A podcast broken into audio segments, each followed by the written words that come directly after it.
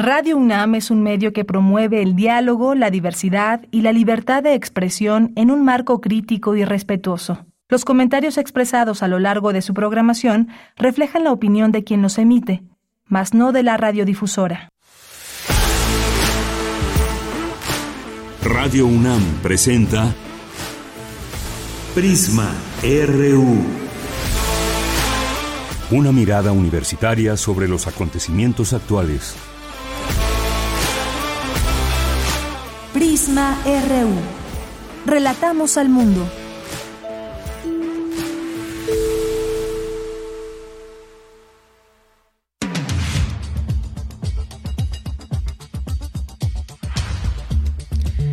¿Qué tal? Muy buenas tardes. Muchas gracias por acompañarnos. Ya aquí en Prisma RI, RI no, RU, RU. y bueno, es que estaba ya aquí un poco emocionada y esperando que no suene ninguna alerta sísmica en la hora del informativo, porque bueno, ya con lo de ayer tuvimos. Y justamente vamos a platicar de esto porque nos llegaron mensajes de que ya cuando sonó la alerta es porque ya estaba este movimiento telúrico. Así que vamos a hablar en principio de ese tema con alguien que es muy estudioso de todo esto que tiene que ver con la sismología y es el doctor Víctor Manuel Cruz Atienza. Con él platicaremos. Si tienen preguntas, háganoslas llegar porque de pronto nos habían dicho con esto de los microsismos, por qué se daban, que hace poco hubo ahí uno en Magdalena Contreras que se sintió en Álvaro Obregón. En fin, si tienen preguntas, háganlas en arroba PrismaRU, que es nuestro Twitter o X, o en PrismaRU, en Facebook. Ahí estamos muy pendientes para poder dar eh, cabida a todas sus preguntas y comentarios. Ese es uno de los temas que vamos a tocar. También vamos a platicar con Ana Romero. Ella es narradora y poeta y escribió un libro que se llama Venus Triste.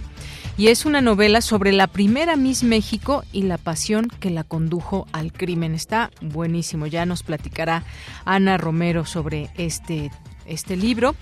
Vamos a tener también eh, aquí a Corriente Alterna, hoy que es viernes, museos comunitarios de las poblaciones afromexicanas en la Costa Chica, en el municipio de Coajinuquilapa, en el estado de Guerrero. Así que no se pierdan esta, este tema del cual nos va a platicar Itan Balanzar. Vamos a tener también eh, una entrevista sobre este encuentro que tuvo la secretaria del Tesoro de Estados Unidos, eh, Janet Yellen, que destacó que México está especialmente bien posicionado para capitalizar las oportunidades que ofrece el nearshoring con Estados Unidos y bueno, pues este acercamiento con el gobierno de México. Lo haremos con el maestro Miguel González Ibarra. Hoy es Refractario RU y vamos a platicar sobre cambios en la oposición y el papel de Movimiento Ciudadano, este tema de Segalmex que eh, René Gavira se entrega y bueno, vamos a platicar de ese tema, un caso de corrupción muy, muy grave, un presunto caso de corrupción muy grave que ya platicaremos aquí con Javier Contreras. Y también crisis en la Sala Superior del Tribunal Electoral, qué riesgos implica. Y cerraremos con Melomanía RU, con Dulce Hueta. Así que no se pierdan el programa de hoy. A nombre de todo el equipo, soy de Yanira Morán. Le damos la bienvenida y desde aquí relatamos al mundo.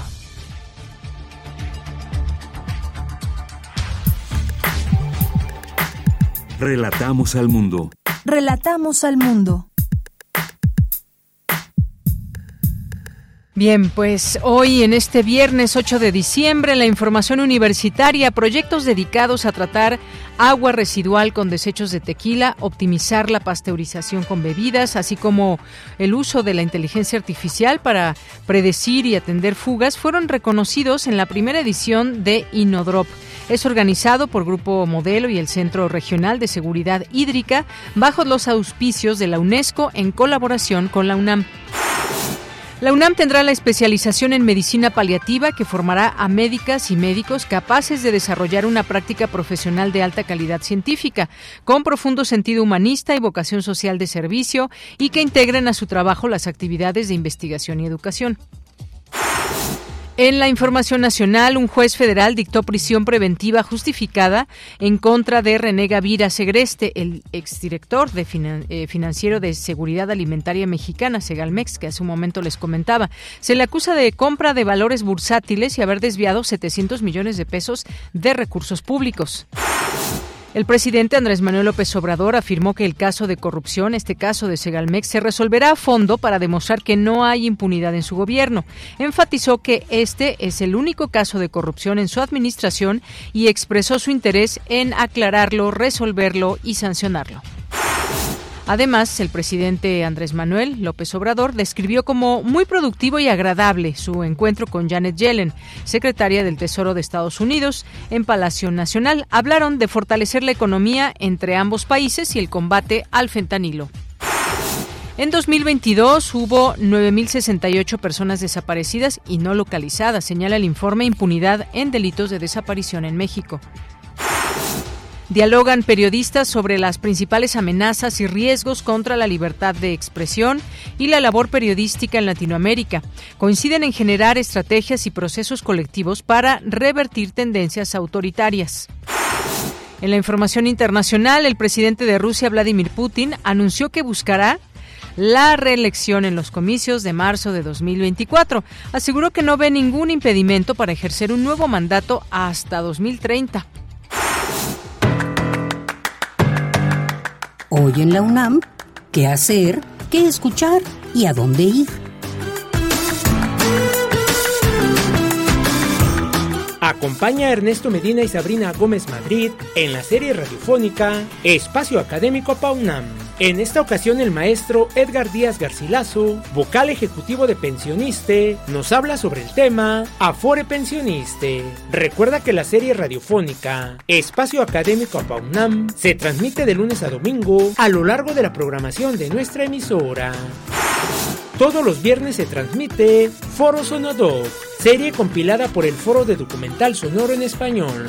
El programa de hoy viernes 8 de diciembre se titula Tuyo sinceramente. Este documental nos sumerge en el submundo de la basura en Internet. Nos conduce por este tenebroso escenario donde conviven diversas criaturas como trolls, bots, haters, fake news, mercaderes digitales y correos de estafa en total opacidad. El programa se basa en datos y casos reales. Sintoniza hoy, en punto de las 17 horas, el 96.1 de frecuencia modulada.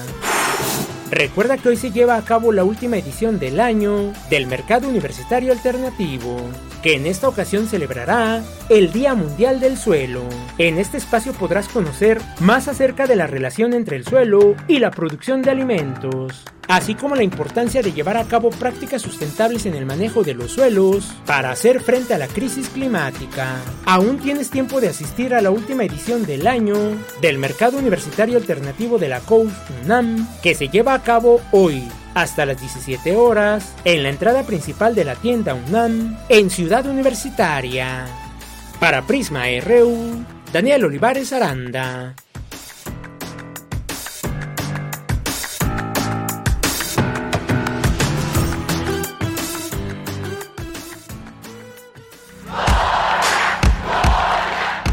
Campus RU.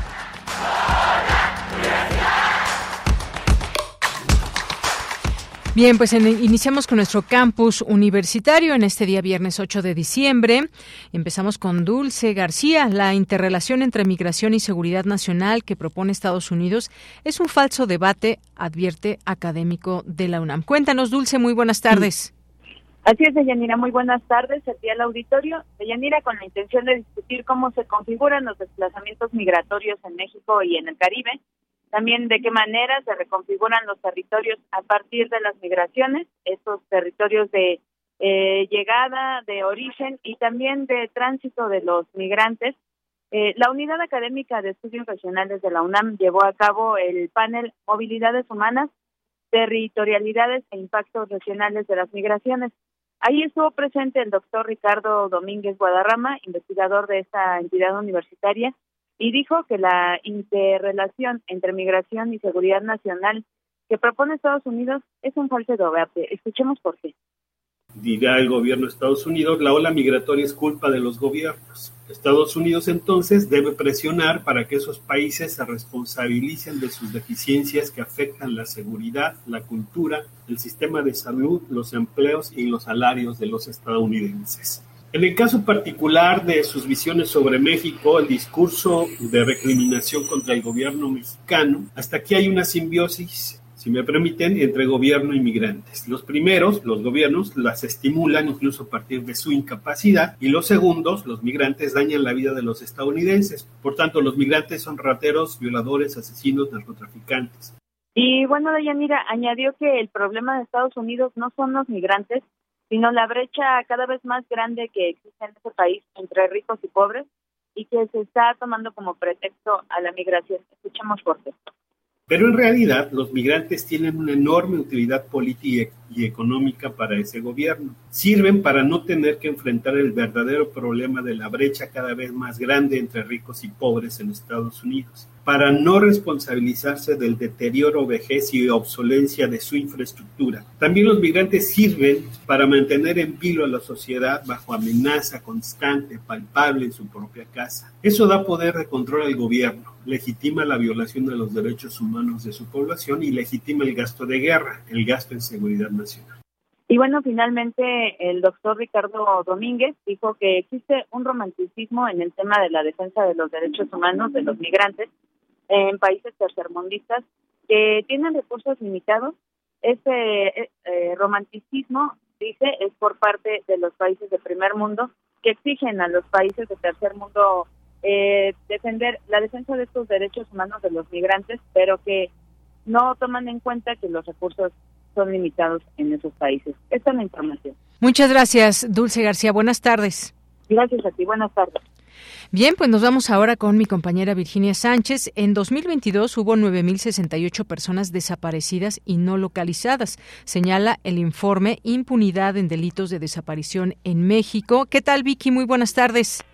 Hola, ¿qué tal, Bella? Muy buenas tardes a ti y al auditorio de Prisma RU. Pues con el objetivo de identificar por primera vez los niveles de impunidad para los delitos de desaparición y homicidios en el país, con datos y así conocer el alcance de la crisis humanitaria en materia de desaparición. Se presenta el informe Impunidad en Delitos de Desaparición en México realizado por Impunidad Cero. Entre los registros que presenta este informe se detalla que en 2022 hubo 9.068 personas desaparecidas y no localizadas. Estas, el 74% corresponde a hombres y el 26% a mujeres. De acuerdo con el mapa de hallazgos de fosas clandestinas también publicado por la Comisión Nacional de Búsqueda, entre enero de 2006 y abril de 2023 se han localizado 5.698 fosas clandestinas. En cuanto a los 130.470 cadáveres y o restos humanos recibidos por la Fiscalía General de la República o alguna de las unidades estatales en 2022, el 37.5%, es decir, 49.005 no ha sido identificado. Y bueno, pues entre la impunidad acumulada en casos de desaparición registrados por el Fuero Federal 2006 a 2022 que presenta este informe, se detalla que el 98% de impunidad acumulada para el delito de desaparición forzada, el 100% de impunidad acumulada para el delito de desaparición cometida por particulares y el 99% de impunidad acumulada para ambos delitos a casi cinco años de su promulgación, la ley general en materia de desaparición de personas sigue sin ser plenamente implementada, dejando brechas significativas en la persecución y sanción de estos delitos. Y bueno, pues también el informe señala que el creciente aumento de delitos de desaparición sumado a la persistente impunidad que obstruye la investigación y esclarecimiento, pues que puede identificar que México se encuentra inmerso en una grave crisis de derechos humanos. También señala que aunque no se puede afirmar que todas las desapariciones corresponden necesariamente a un homicidio doloso, ambos delitos están relacionados y son indicadores de los niveles de violencia que se viven en el país. Un foco importante se encuentra en los estados de Baja California, Quintana Roo, Zacatecas, Morelos y Colima, donde ambos delitos tienen incidencia alta.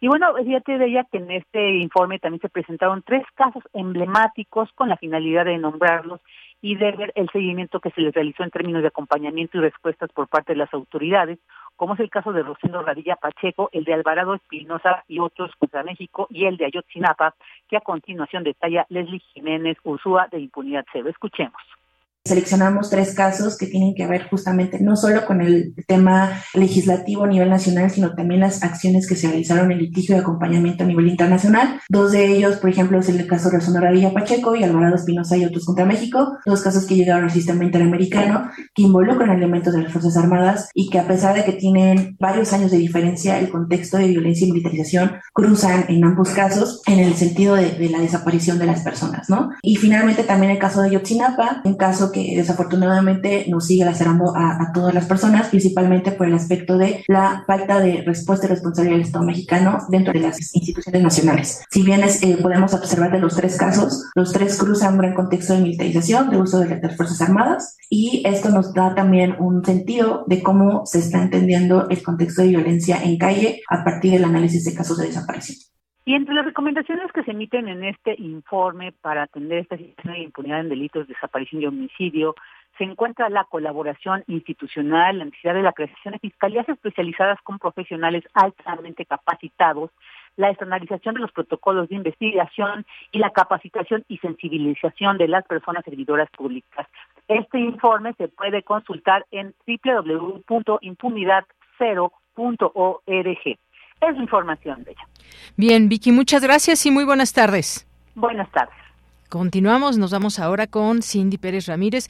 Generar estrategias y procesos colectivos para evitar tendencias autoritarias, uno de los objetivos de la Conferencia Latinoamericana de Periodismo de Investigación eh, Colpin 2023. ¿Qué tal, Cindy? Muy buenas tardes.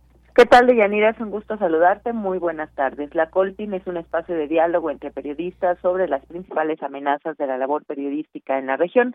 En esta edición, la Colpin abordó las violencias desde las instituciones del Estado, en la que Ricardo Uceda, periodista peruano y director del Instituto de Prensa y Sociedad IPIS, sostuvo que en la región persisten dictaduras y gobiernos autoritarios, pero ante ello también vemos cómo resiste el periodismo y el afán por la información pública. Y quizá tanto más sorprendente es que haya países en los que hubo elecciones, existe un diseño de poderes que son autónomos y que se hacen para que exista un mejor funcionamiento democrático y allí en estos países hay mecanismos siniestros propios, en algunos casos de dictaduras, y que tienen a, al periodismo, a la prensa, a la libertad de expresión acosada y perseguida. Es increíble cómo ha habido nuevos mecanismos de represión conforme pasan los años y avanza la tecnología. En tanto, Leopoldo Maldonado, director regional de Artículo 19, Oficina para México y Centroamérica, mostró preocupación frente a los regímenes híbridos que utilizan herramientas de las dictaduras. poder en la figura del caudillo, en la figura de una persona. En México, pues una reconcentración del poder al viejo estilo priista, pero con nuevos signos. Estamos viendo en El Salvador, Argentina, que nos tiene a todas y todos sorprendidos por la incertidumbre que va generando eh, lo que se viene, pues también en buena parte de la región, la convulsa situación en Perú, eh, y no dejar de decir una dictadura de larga data también en Venezuela, pero sobre todo en Cuba.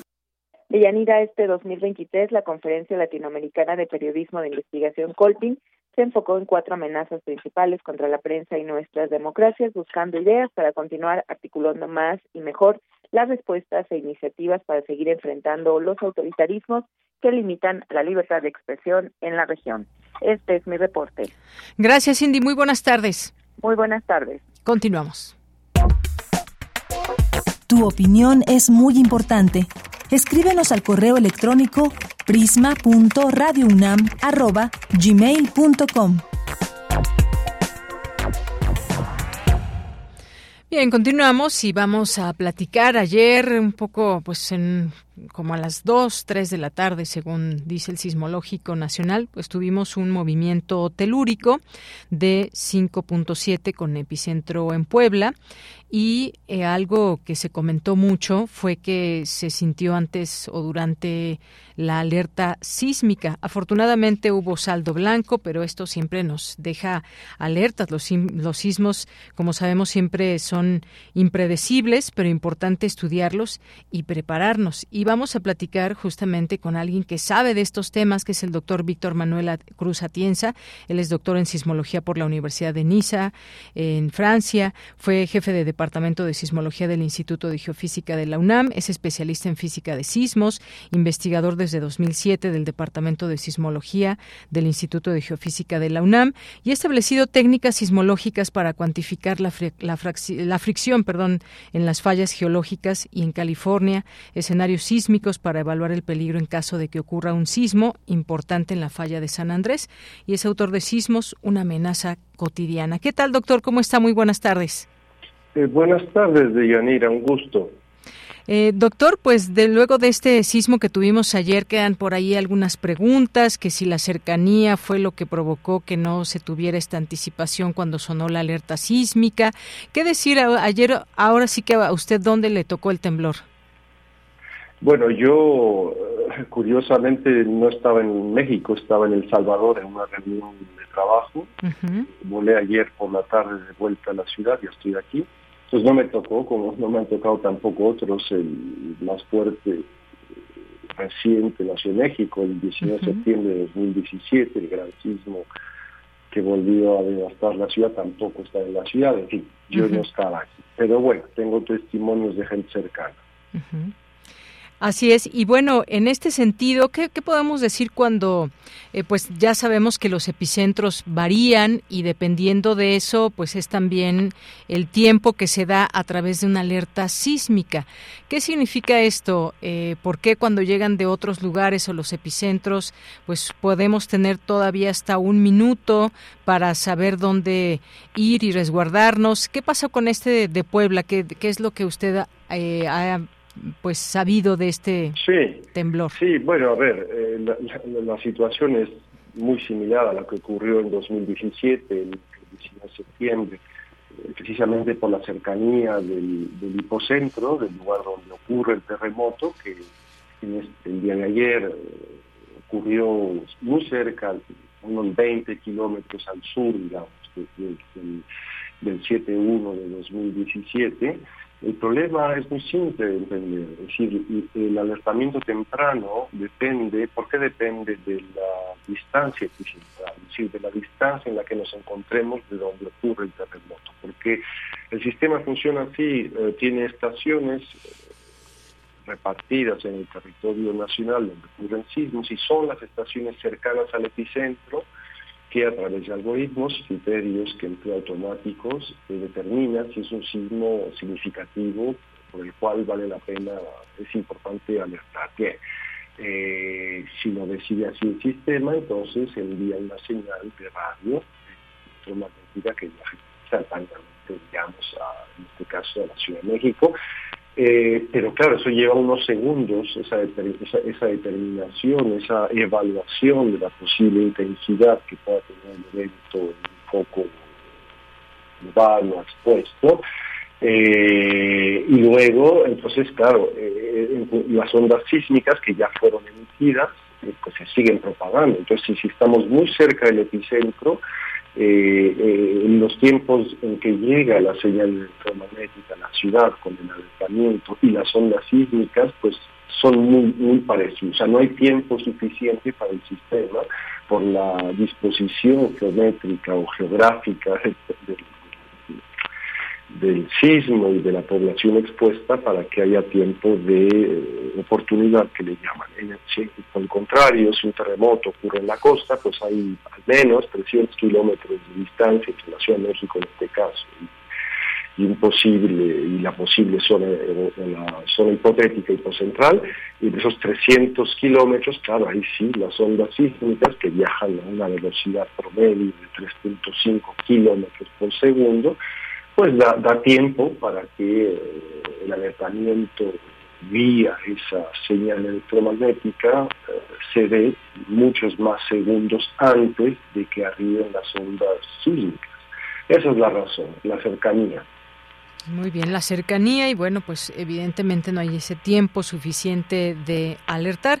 Eh, algo que también ha sucedido también y que quizás no teníamos tanto conocimiento de ello, pues son de pronto estos microsismos que se generan incluso si hablamos de la Ciudad de México, eh, por alcaldías, si se dio el epicentro en Benito Juárez y solamente se sintió ahí, o en Magdalena Contreras o en Álvaro Obregón, que han sido, digamos, los lugares donde se han sentido estos microsismos. ¿Cómo entender estos microsismos? ¿Por qué se dan, doctor?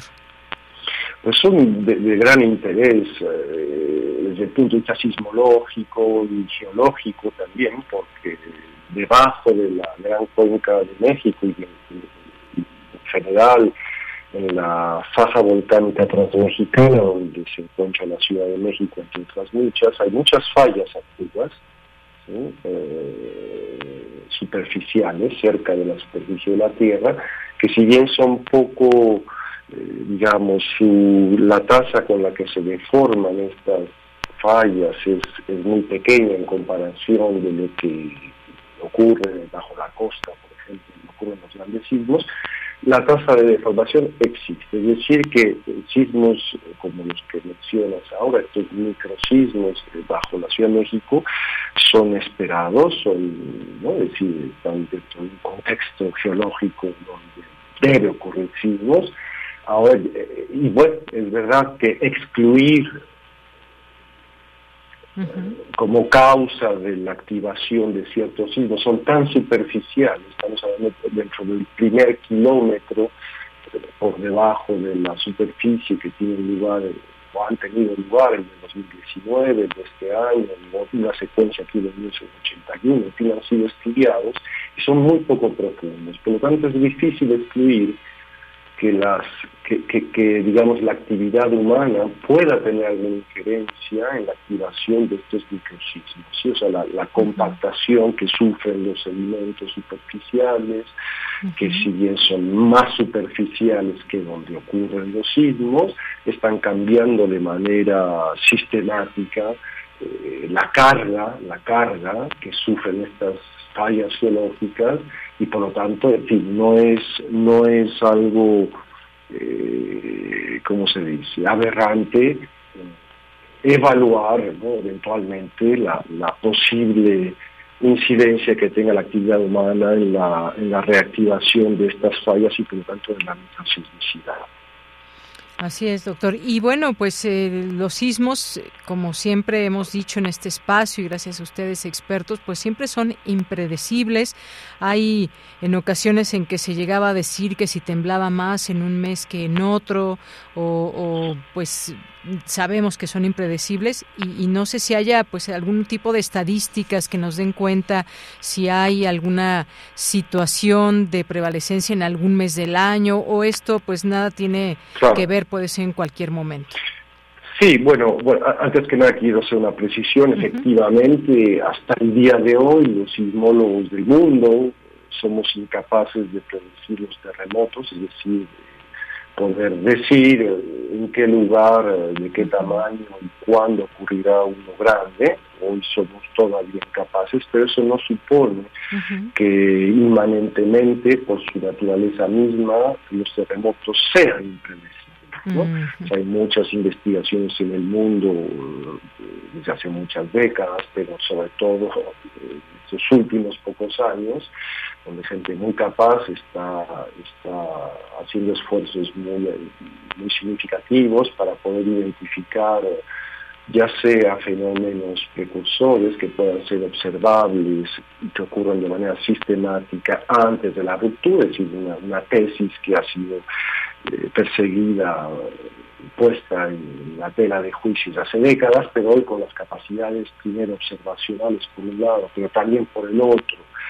eh, los, digamos, los, el poderío en los métodos que se han desarrollado hoy, pues digamos apuntan hacia que probablemente en un futuro incierto aún seamos capaces de decir cuándo, dónde y de qué tamaño. Entonces nada más quería decir que hoy no somos capaces aún, pero no significa que los sismos per se son impredecibles. Ahora bien, este, eh, con respecto a la, a la segunda a la segunda pregunta, que fue, si me recuerdo, de Yanira. Sí, la importancia de, de estudiarlos eh, y de saber sus comportamientos y, demás, o sea, es decir, estudiar estos movimientos. Sí, eh, bueno, pues es, eh, es, de, es, de, es de vital importancia poder caracterizar, como decía yo, esos procesos que tienen lugar en las fallas geológicas, por ejemplo, ahora en la, está sobre la mesa en un grupo de investigación bastante activo, eh, entre nosotros quiero decir, la posibilidad de que el último terremoto, el micro, microsismo me refiero, en la Ciudad de México, eh, que tuvo una serie de réplicas, eh, después de ese sismo de magnitud 3.2, probablemente esa falla geológica superficial siguió deslizándose muy lentamente, provocando réplicas un poco hacia el este del epicentro. Y, eh, eh, eh, y esto es, lo menciono porque son el tipo de procesos que nos interesan mucho a los a los sismólogos para entender la mecánica de las fallas y eventualmente poder generar modelos que permitan. Lo que quería decir también, sí, estadísticamente, eh, está claramente en el gran catálogo de sismicidad que hay en México desde principios del siglo XX.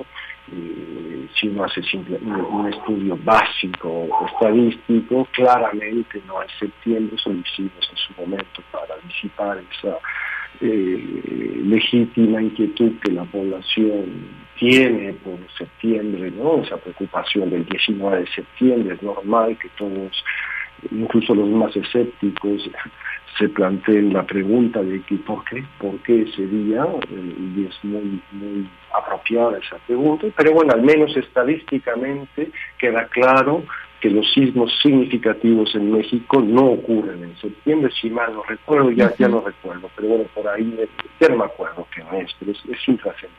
Ahora bien, eso no significa que la microsismicidad, y con esto también me estoy refiriendo a un fenómeno eh, que nos ha permitido entender mucho sobre esta mecánica de las fallas, que es el tremor tectónico, son señales muy, muy pequeñas y sostenidas, vibraciones, que son generadas en las fallas geológicas, o un tipo muy específico de signos muy pequeños también, eh, que tienen una firma muy particular.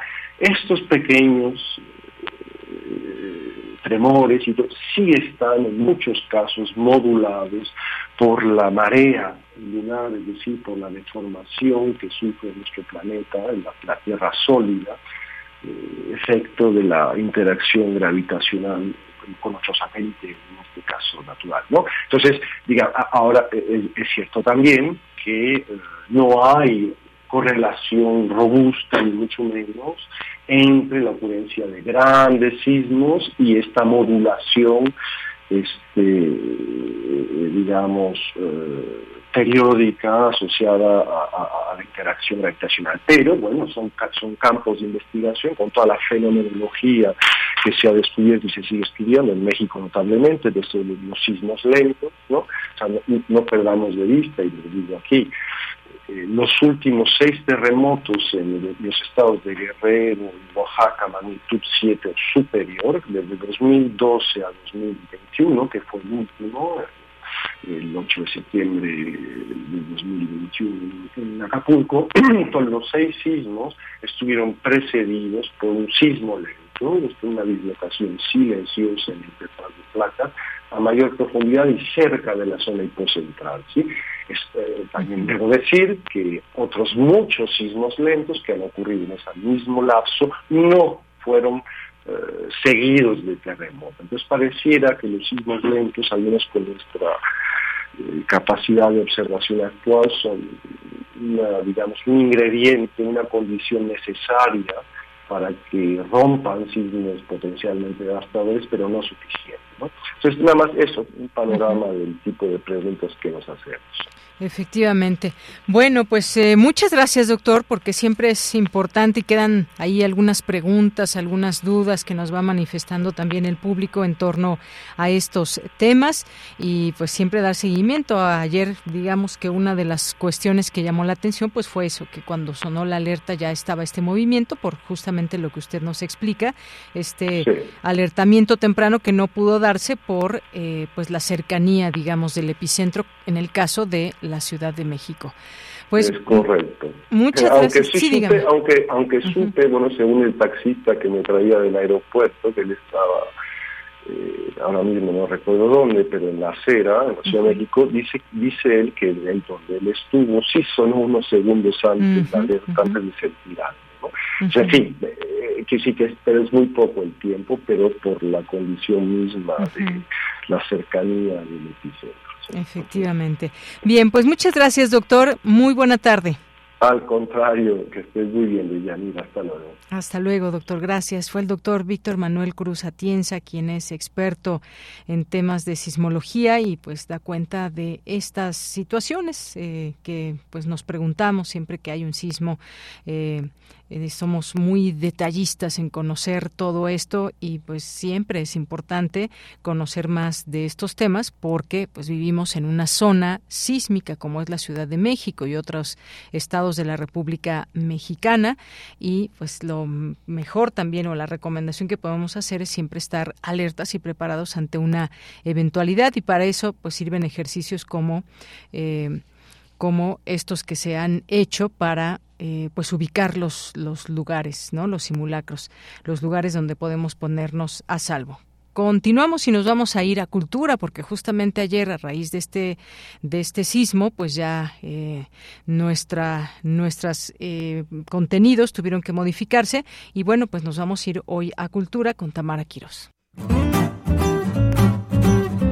Cultura RU.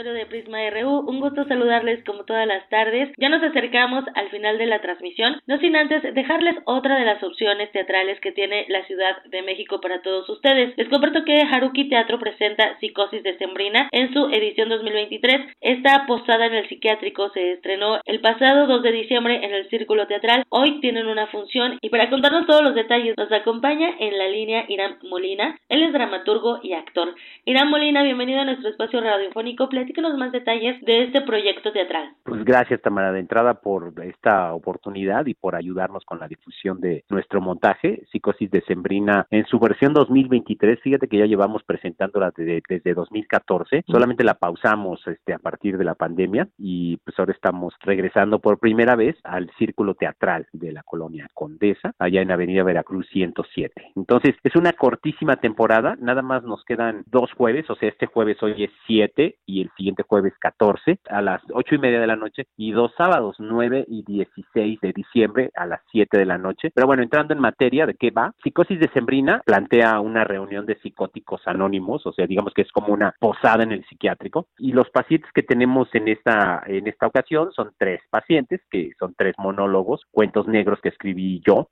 y, y estos psicóticos que son los actores de la obra pues convocaron a la gente, al público que nos acompaña, a, que hablen de sus experiencias malas, algo que les ha pasado en Navidad y que los tiene ahora internados en este lugar. Entonces tenemos tres casos. El primer caso es de una especialista en violencia de género, ¿no? Que en un diciembre donde ella quería tener una cena romántica, llegó un patán de esos que casi ni faltan. Y pues ya en un ataque de furia, este, le estrelló un bat de béisbol en la cabeza y ese es el inicio de una cadena de diferentes este, asesinatos. Se convierte en una asesina serial segundo cuento es de un chef que nos quiere enseñar a cocinar guajolote mexicano a la navideña con todo lo que eso implica. El gran problema del chef es que recibe frecuentemente consejos de su madre que está muerta, ¿no? Entonces es un problema para cocinar el, guajolote cuando tu mamá muerta te, te corrige y te sigue tratando como un niño chiquito. Y el último cuento, son tres cuentos en este programa, me toca actuarlo a mí y es un cuento que se llama Masacre en el Oxo y trata de un,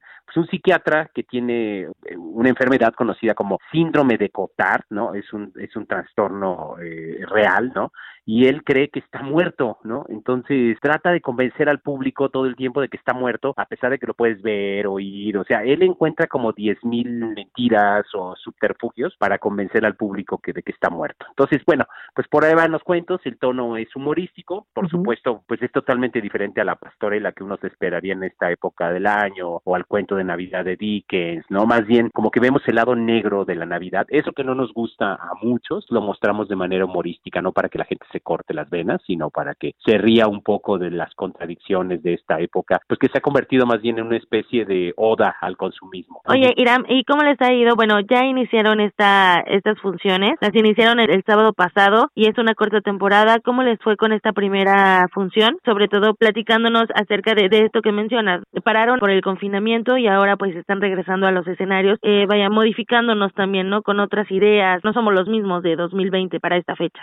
Pues sí, afortunadamente así fuera siempre, ¿no? El, el, cambio es parte de la vida, nada más que ahora fue muy, muy traumático, ¿no? Pero tuvimos afortunadamente teatro lleno en el estreno, afortunadamente gracias a que contamos ahí con el apoyo de, pues, nosotros mismos que andamos por aquí, por allá haciendo difusión, ¿no? Ustedes, ¿no? Medios como el tuyo que nos, nos apoya, pero también Eder Zárate, ¿no? Que nos le está metiendo duro aquí también a la difusión de nuestra obra, pero fue, fue muy interesante porque ya extrañábamos eso de hacer este tipo de, de repente dudamos un poco por porque la sensibilidad del público, sobre todo, esto sigue siendo como en Internet, o sea, vivimos como en una dimensión paralela y luego nos confundimos pensando que los puntos de vista vertidos en Internet representan a toda la sociedad y no es así, pero pareciera, ¿no? Que hay como una necesidad de, no decir las cosas, como de matizarlas, como de, que el humor no sea agresivo, como que no se toquen ciertos temas. Estamos muy dispuestos a ofendernos y entonces un poco cerrados a todas las propuestas y afortunadamente la sorpresa para nosotros fue que el público que tuvimos en el estreno, pues fue un público muy receptivo, mucha risa, muy receptivos a, lo que estábamos diciendo,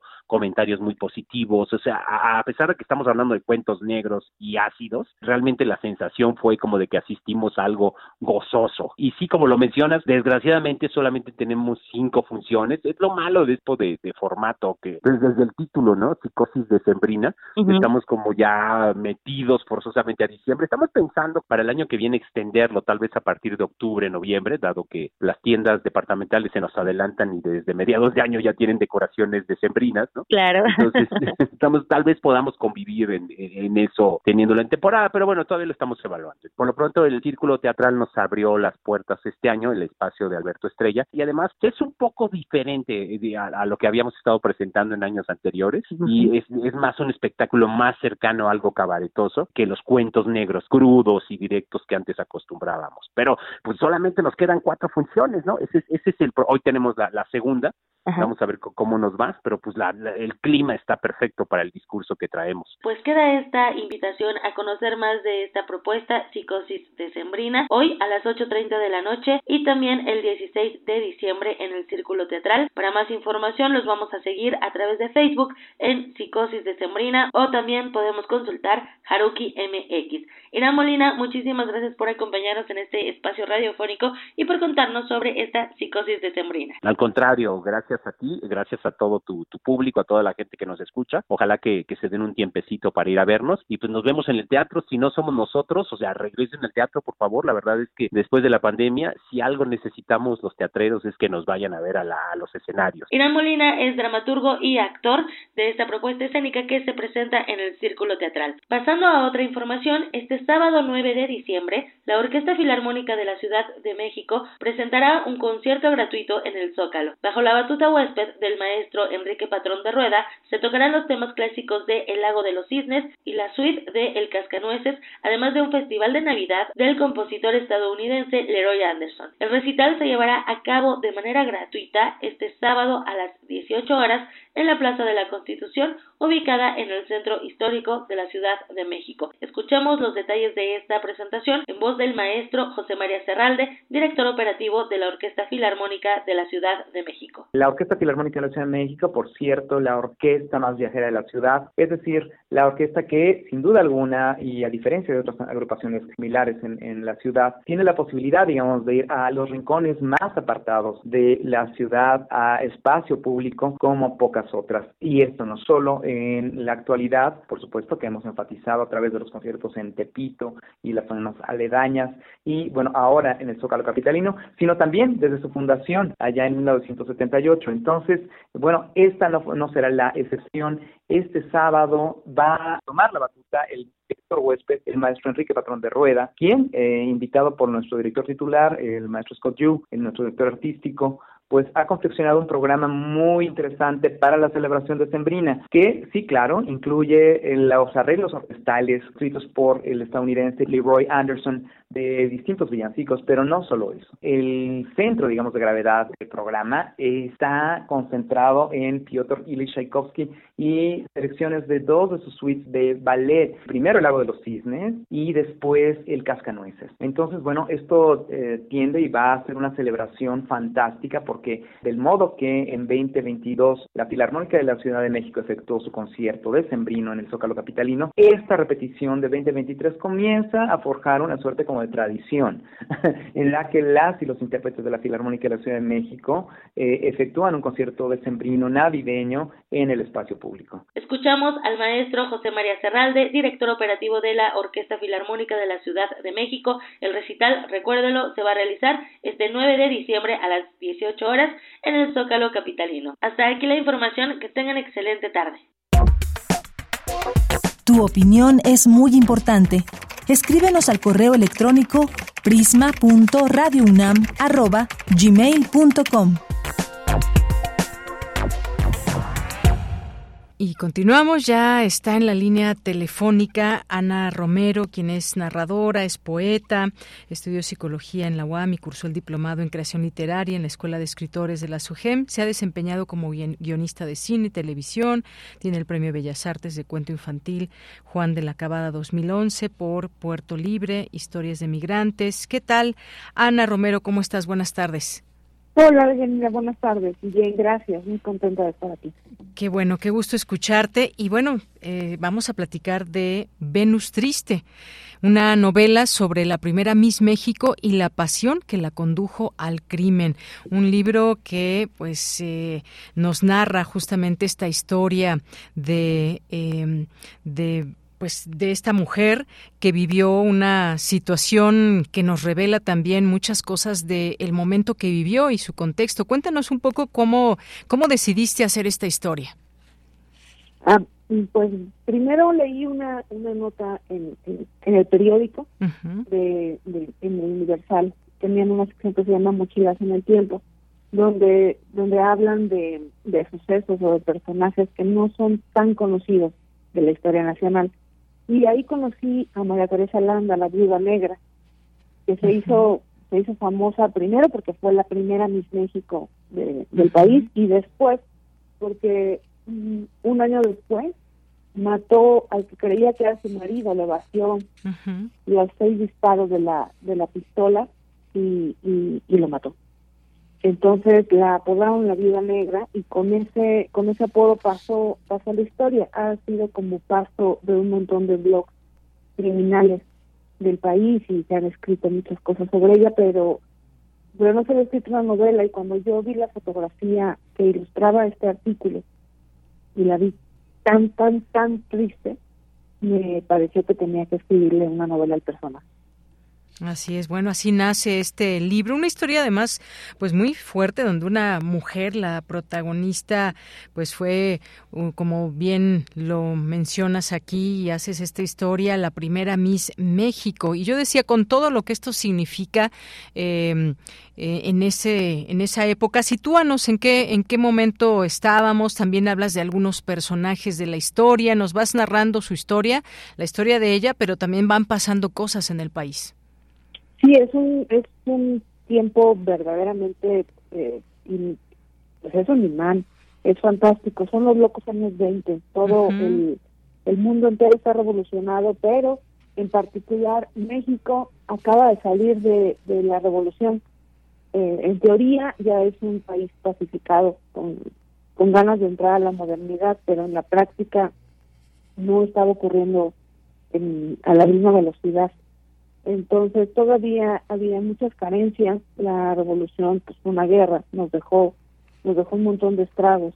Y, y en la Ciudad de México empezaron a aparecer estas mujeres que querían liberarse, que, que, se cortaron el pelo para empezar. En el mundo entero eran conocidas como las flappers y aquí como las pelonas.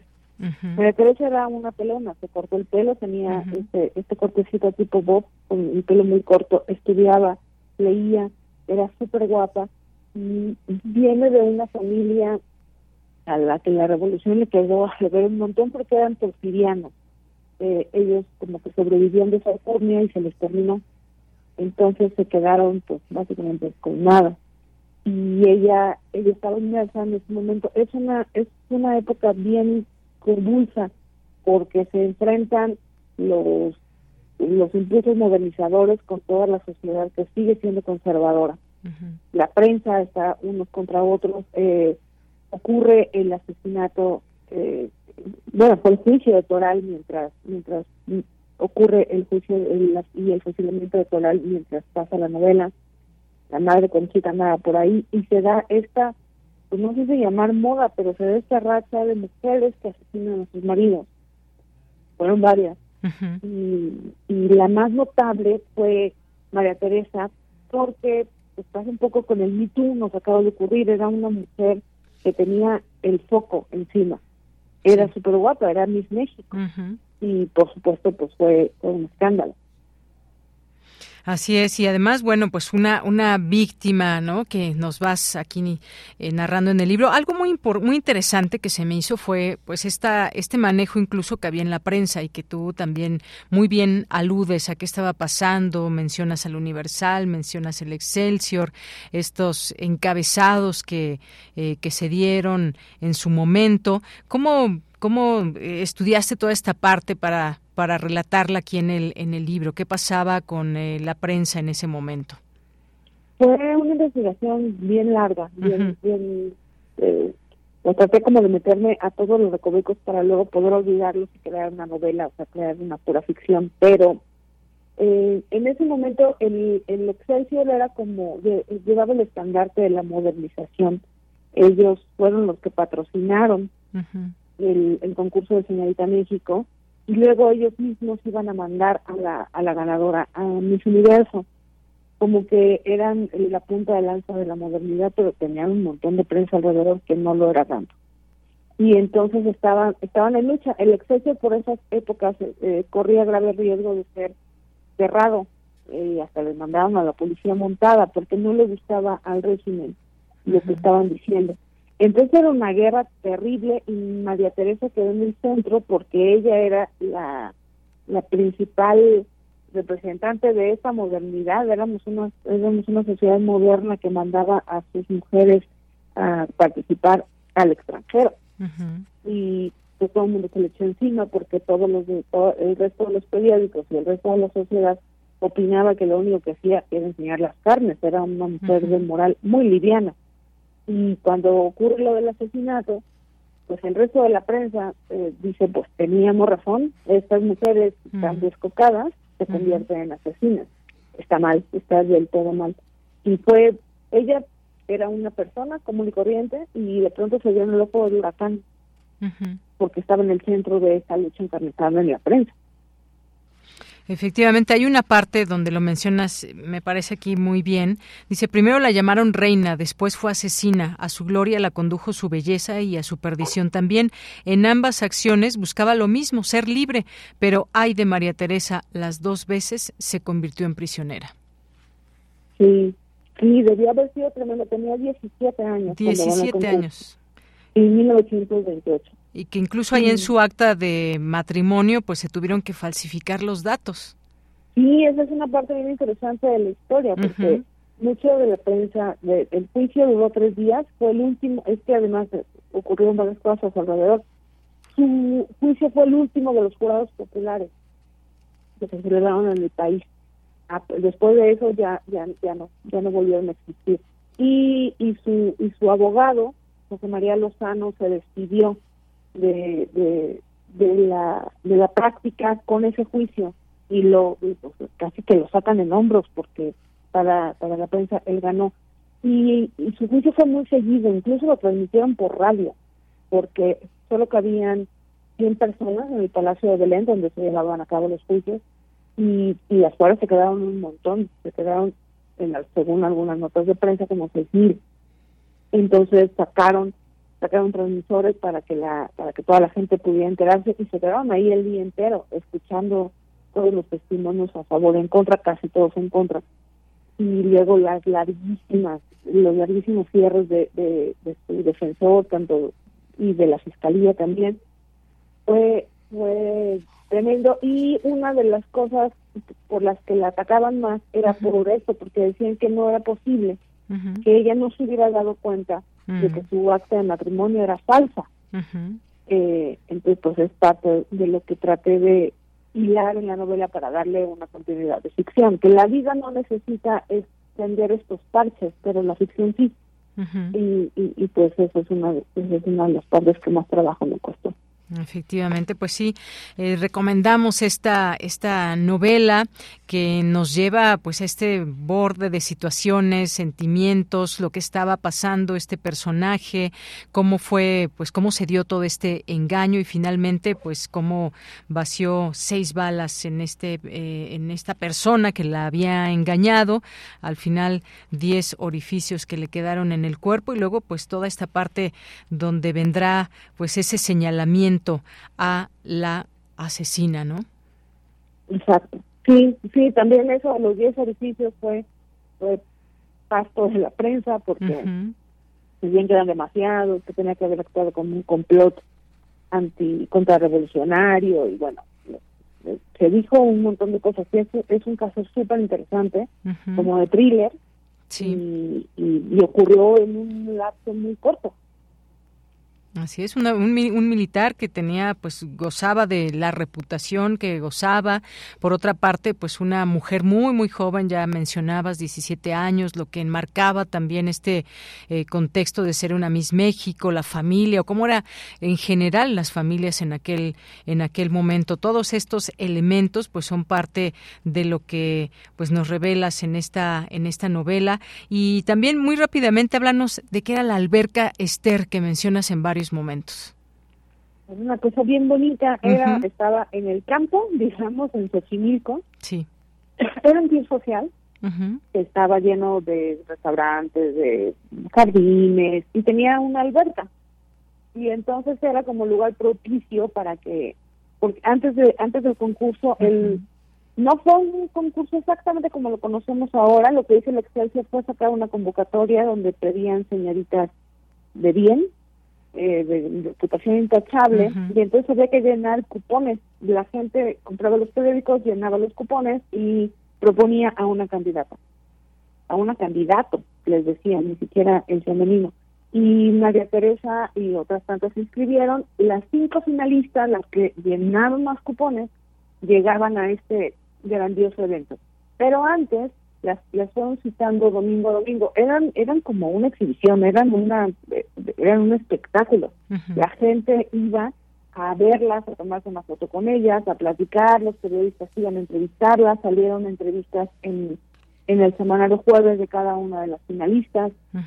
Y finalmente, el último día, se, se reunió también en Alberto Ester, que es que tenía todo, como tenía salones, restaurantes y, bares, era como muy propicio. Ahí se reunió el jurado y, hubo como un último desfile y, y, ahí ya determinaron que María Teresa era la ganadora.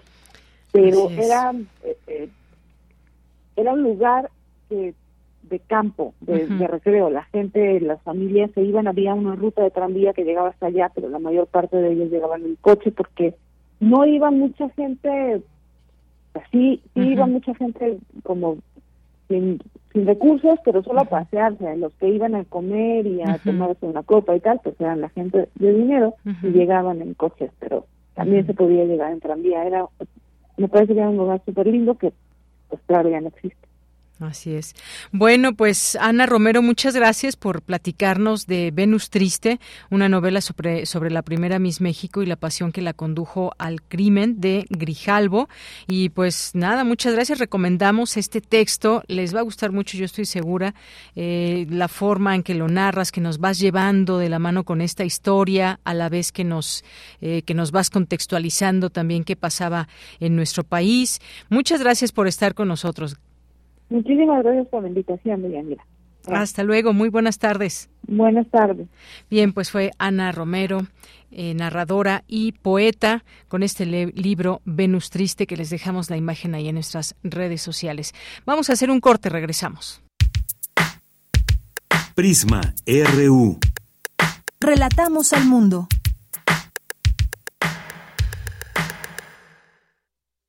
96.1 de frecuencia modulada. 860 de amplitud modulada, transmitiendo desde Adolfo Prieto 133 en la Colonia del Valle. Escúchenos en nuestra página web radio.unam.mx. Radio UNAM, experiencia sonora.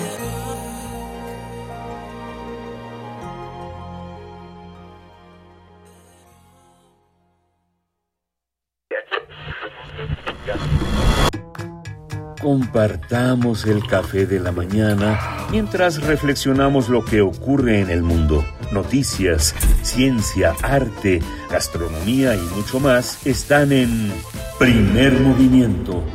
El mundo desde la universidad con Berenice Camacho y Miguel Ángel Quemain. Son las 7.05 de la mañana. Lunes a viernes de 7 a 10 de la mañana, Radio UNAM. Experiencia sonora. Mi INE es mucho más que una credencial. Con mi INE participo, alzo la voz y decido con libertad sobre lo que quiero para mí, para mis amigas, para mis amigos, para mi familia. Nuestra generación busca respuestas y tiene mucho que aportarle a México. Si ya cumpliste 18 años o los cumples antes o el 2 de junio, tramita tu INE, infórmate, decide y vota. Tienes hasta el 22 de enero. En estas elecciones, con mi INE participo. INE. En el Tribunal Electoral, las decisiones se toman colectivamente, respetando las diferencias, pero con un denominador único: tutelar los preceptos constitucionales que rigen la materia electoral con certeza jurídica e independencia, sin condicionamientos de actores o partidos políticos. La aplicación de los principios de certeza, imparcialidad, objetividad, legalidad e independencia son trascendentes en la resolución de controversias, pues garantizan el consenso social. Tribunal Electoral del Poder Judicial de la Federación. Justicia que fortalece la voluntad ciudadana. Es muy tedioso hacer siempre lo mismo. No dejes que el aburrimiento apague tu imaginación. Escucha Escaparate 961 con los eventos culturales del momento. Viernes a las 15:15 horas por Radio UNAM. Entretenimiento y cultura. Radio UNAM. Experiencia sonora.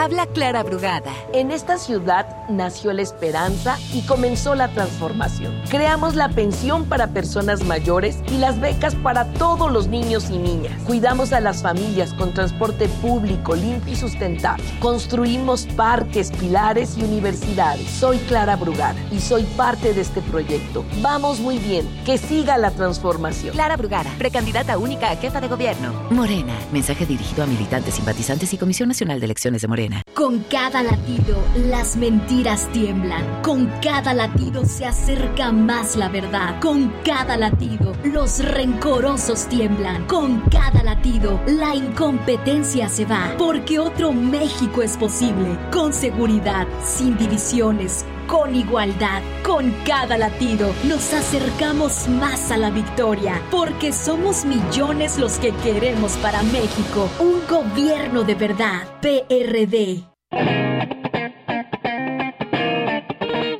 Este es el sitio donde se intersecta toda la música.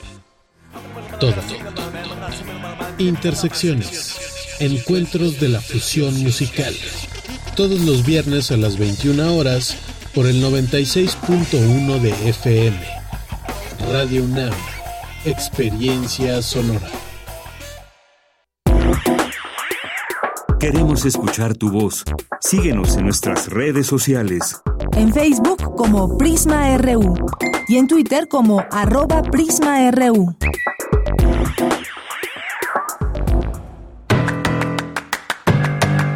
Mañana en la UNAM, ¿qué hacer? ¿Qué escuchar? ¿Y a dónde ir? Frida Rebontulet y su gabinete de curiosidades nos presenta mañana a Han, Rock Tamil, la primera banda de rock de su tipo en combinar con éxito la energía del rock moderno con la estética del tamil poético. Sintoniza mañana sábado 9 de diciembre en punto de las 17.30 horas la frecuencia universitaria de Radio UNAM 96.1 de FM. Para el mes de diciembre nuestra emisora ofrece al público Radio Escucha una selección de obras de la dramaturgia universal, de autores de diferentes épocas y diversas nacionalidades. Todas forman parte de la colección de ficción sonora de Radio UNAM, Memoria del Mundo de México de la UNESCO 2021. Mañana sábado 9 de diciembre no te puedes perder el radiodrama El Doble, guion radiofónico original de Friedrich Dürrenmatt. Un director busca un escritor para desarrollar el texto de su próxima producción radiofónica. El escritor imagina una trama que gira alrededor de la justicia, inventa escenarios y personajes que los actores representan, mientras el director opina, corrige y dirige la escena hasta que quede incorporado en la historia. Sintoniza mañana sábado 9 de diciembre en punto de las 20 horas, el 96.1 de FM.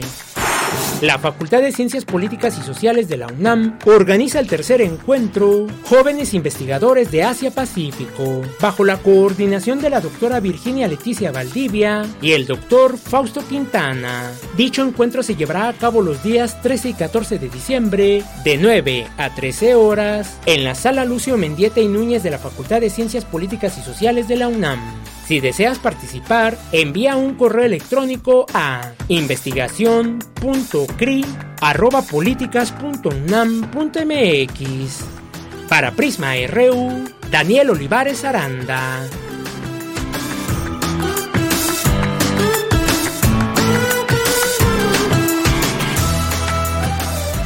De la tarde con ocho minutos estamos de regreso. Muchas gracias por estar aquí en Prisma RU, en la sintonía del 96.1 de FM de Radio UNAM y nuestra página www.radio.unam.mx y las plataformas a través de las cuales pueden escuchar la radio. Muchos saludos a todas y a todos. Háganse presentes de dónde nos están escuchando, de qué parte de la ciudad, de México o del mundo. Aquí les haremos llegar muchos saludos desde esta ya un poquito más cálida tarde en comparación de ayer aquí en la Ciudad de México. Y bueno, pues entre otras cosas ya iremos comentando a lo largo de la semana o cuando lleguen ya estos miles de dosis anticovid de Moderna. Bueno, pues parte de cómo han ido avanzando todos estos temas de la salud y específicamente con COVID-19, este fármaco que en algún momento pues se aplicó de manera eh, gratuita, pues habla de que la próxima semana miles de dosis de esta vacuna moderna contra el virus SARS-CoV-2 causante de la COVID-19 podrían llegar a México. Esto lo aseguran especialistas de esta farmacéutica tras confirmar que ya hay negociaciones con instituciones de salud públicas y privadas en al menos 10 estados. Esto fue a través de una conferencia de prensa eh, donde pues eh, se aseguró que luego de obtener la aprobación del registro sanitario para uso comercial de su vacuna contra el virus SARS-CoV-2 con la plataforma de del ARN mensajero ya se pueden ya se pueden hacer pedidos. Creen que los siguientes días estará llegando el primer cargamento con estos eh, estas dosis. Y hay que recordar que también ya se abrió la posibilidad para que los mayores de 18 años se puedan vacunar en los centros de salud con dos vacunas, que es la Abdala y la Sputnik 5. Así que, pues si quieren de manera gratuita está esta posibilidad o esperarse un poco y si lo prefieren pues está ahí la moderna por lo pronto. Se habla de otras, pero por lo pronto la moderna es la que podría llegar la siguiente semana. Y pues recuerden también, si ustedes gustan ponerse la vacuna de la influenza, porque estamos en plena época donde pues ya vieron los cambios en el clima y hay muchas personas que adquieren estas enfermedades, muchas veces respiratorias, que nos pueden llevar a cuadros graves. Así que eh, hagamos este ejercicio de prevención. Bien, pues muchas gracias a las personas que nos están escribiendo. Aquí Guerrero, Leyenda Pop, muchas gracias. Jorge Morán Guzmán nos dice, los simulacros formales, continuos y bien documentados son vitales ante los sismos. ¿Cómo andamos en este sentido en México? Pues se hacen ejercicios y ojalá que mucha gente participe en los simulacros, ojalá que todas y todos participáramos y no digamos, bueno, es que no quiero participar, ya sé dónde ir y demás. Creo que siempre hay que eh, poner este ejemplo con todas las personas para poder llevar a cabo estas situaciones. Así que gracias, Jorge. Nos dice también la crisis de personas desaparecidas y no localizadas no se remediará si se mantiene la impunidad. Gracias, Jorge. Nos dice también realmente podremos seguir soportando tantos migrantes y el desempleo real en México. Gracias, Eduardo Torres también. Jorge nos dice mañana feliz cumpleaños Ah, muchas gracias. Buen fin de semana para todos. Gracias, sí, por mañana, mañana el cumpleaños mío. Sí, gracias, Jorge. Y felicidades a todos los que cumplen en diciembre, que ya han pasado algunos radioescuchas, eh, como David, como Mayra. Y bueno, pues los que siguen ya los iremos mencionando también y que pues pasen muy buen día. Y ya les decía yo cuando inició diciembre, el mejor mes del año. Bueno, ¿qué puedo decir yo, verdad? O los cumpleañeros de este mes. Carlos Ríos también nos dice muy interesante la reseña de la obra. Saludos cordiales a todo el, equipo. Feliz fin de semana. Gracias también aquí a Mayra. Eh, una felicitación con mucho cariño eh, por su cumpleaños a nuestra querida Deyanira. Muchas gracias, Mayra. Dice que nos seduce día a día. Gracias por las palabras que a mí tocan. Aquí me quedo con estas palabras eh, que mencionas aquí y qué alegría saber que tanto tiempo, tanto espacio y coincidir. Pues muchas gracias, Mayra. También Mayra que acaba de cumplir años el 6 de diciembre y una de nuestras radioescuchas cumpleañeras. Muchas gracias, Mayra. Un abrazo. Lorenzo Sánchez nos dice, dolor y rabia saber de los crímenes sionistas. Con el temblor siento vulnerabilidad y miedo. Interesante entrevista con el especialista. Un abrazo. Gracias, Lorenzo. David Castillo Pérez, muchos saludos. Mario Navarrete también aquí ya enviándonos video en esta tarde. Eh, gracias también aquí que nos escribe Javier Flores. Nos dice, los sismos son una constante en nuestro país, de ahí que tenemos que tomar en serio todos los simulacros para tener una mejor reacción y saber qué hacer en este momento. Gracias Javier, gracias eh, Gabani que nos escribe, a Galán de Barrio, saludos Prisma Rebo, este 8 de diciembre, Día de la Santísima Concepción y cumple de mi mamá desde Vallejo. Pues saludos Galán de Barrio, Abel Fernández, un abrazo para tu mamá allá desde Vallejo y bueno, él da clases allá en el CSH Vallejo, maestro universitario. Saludos, saludos Abel y bueno, eh, un abrazo a tu mamá que es Sagitario. El Sarco, cada caso de corrupción en su gobierno es el único caso. Gracias, eh, Sarco. Muchos saludos. David Castillo, muy buenas tardes al gran equipo de Prisma RU y, por supuesto, a todos los colaboradores, amigos, radionautas y escuchas de este gran noticiero. Y si hoy es viernes de complacencia, sí, a ver cuál quieres, cuál quieres, David, si nos da tiempo. Muchas, muchas gracias. Aquí le seguimos leyendo con muchísimo gusto. Gracias por todos sus comentarios. Carmen Valencia también, Dante, muchos saludos. Montserrat Peralta. También le mandamos muchos saludos y nos vamos, nos vamos a la información en esta segunda hora de Prisma RU. Y bueno, pues esta información es de mi compañera Cristina Godínez, que bueno, pues hoy nos informa sobre premian innovaciones de estudiantes para el cuidado del agua. Adelante, Cristina. Buenas tardes, Deyanira. Un saludo para ti y para el auditorio de Prisma RU proyectos dedicados a tratar agua residual con desechos de tequila, optimizar la pasteurización en bebidas, así como el uso de inteligencia artificial para predecir y atender fugas, fueron reconocidos en la primera edición de InnoDrop, organizada por Grupo Modelo, el Centro Regional de Seguridad Hídrica y en colaboración con la UNAM. Durante la ceremonia de entrega de este premio, el director del programa de manejo, uso y reuso del agua de la UNAM, Fernando González Villarreal, señaló que en México 70% del territorio experimenta sequía y, al mismo tiempo, inundaciones severas. Además, hay restricciones de líquido en las grandes ciudades. La crisis también se expresa con falta de cobertura, toda vez que hay 10 millones de personas que carecen del recurso hídrico en su casa, y probablemente la mitad del país no lo tiene todos los días. A ello se suman los altos niveles de contaminación en las corrientes, la sobreexplotación de los acuíferos, es decir, se extrae más de la que se recarga, puntualizó el también director del Centro Regional de Gestión Hídrica. González Villarreal añadió que para llegar a la seguridad hídrica se necesita garantizar el líquido a la población, que las actividades económicas tengan acceso a este, permitir su aprovechamiento por parte de los ecosistemas y finalmente asegurar su disponibilidad aún en condiciones de cambio climático. Entre los ganadores de Yanira están José Armando García Castro, Alejandra Ismeray Pérez Pérez y Rafael Pérez Pérez, originarios de Puebla, quienes obtuvieron el primer lugar en la categoría de estudiantes universitarios por su proyecto Optimización del proceso de pausterización en el envasado dentro de la industria de bebidas. Por otra parte, Leonardo Gómez Coronel y Lani Castellón Pérez, Lisbeth Torres Ortiz y Luis Adán Sánchez Mejía obtuvieron el segundo sitio por IAGUA, que implementa el uso de inteligencia artificial para predecir y atender fugas de líquido en diferentes espacios. En tercer lugar, Gabriela Rosales Muñoz, Evelyn Hinojosa Jiménez, José Jorge Flores Alvarado, Diego López Guzmán y Esdras Ulises Porcayo Mendoza por Celuzán, mediante el cual se aprovechan los desechos de la producción de tequila para el tratamiento de aguas residuales.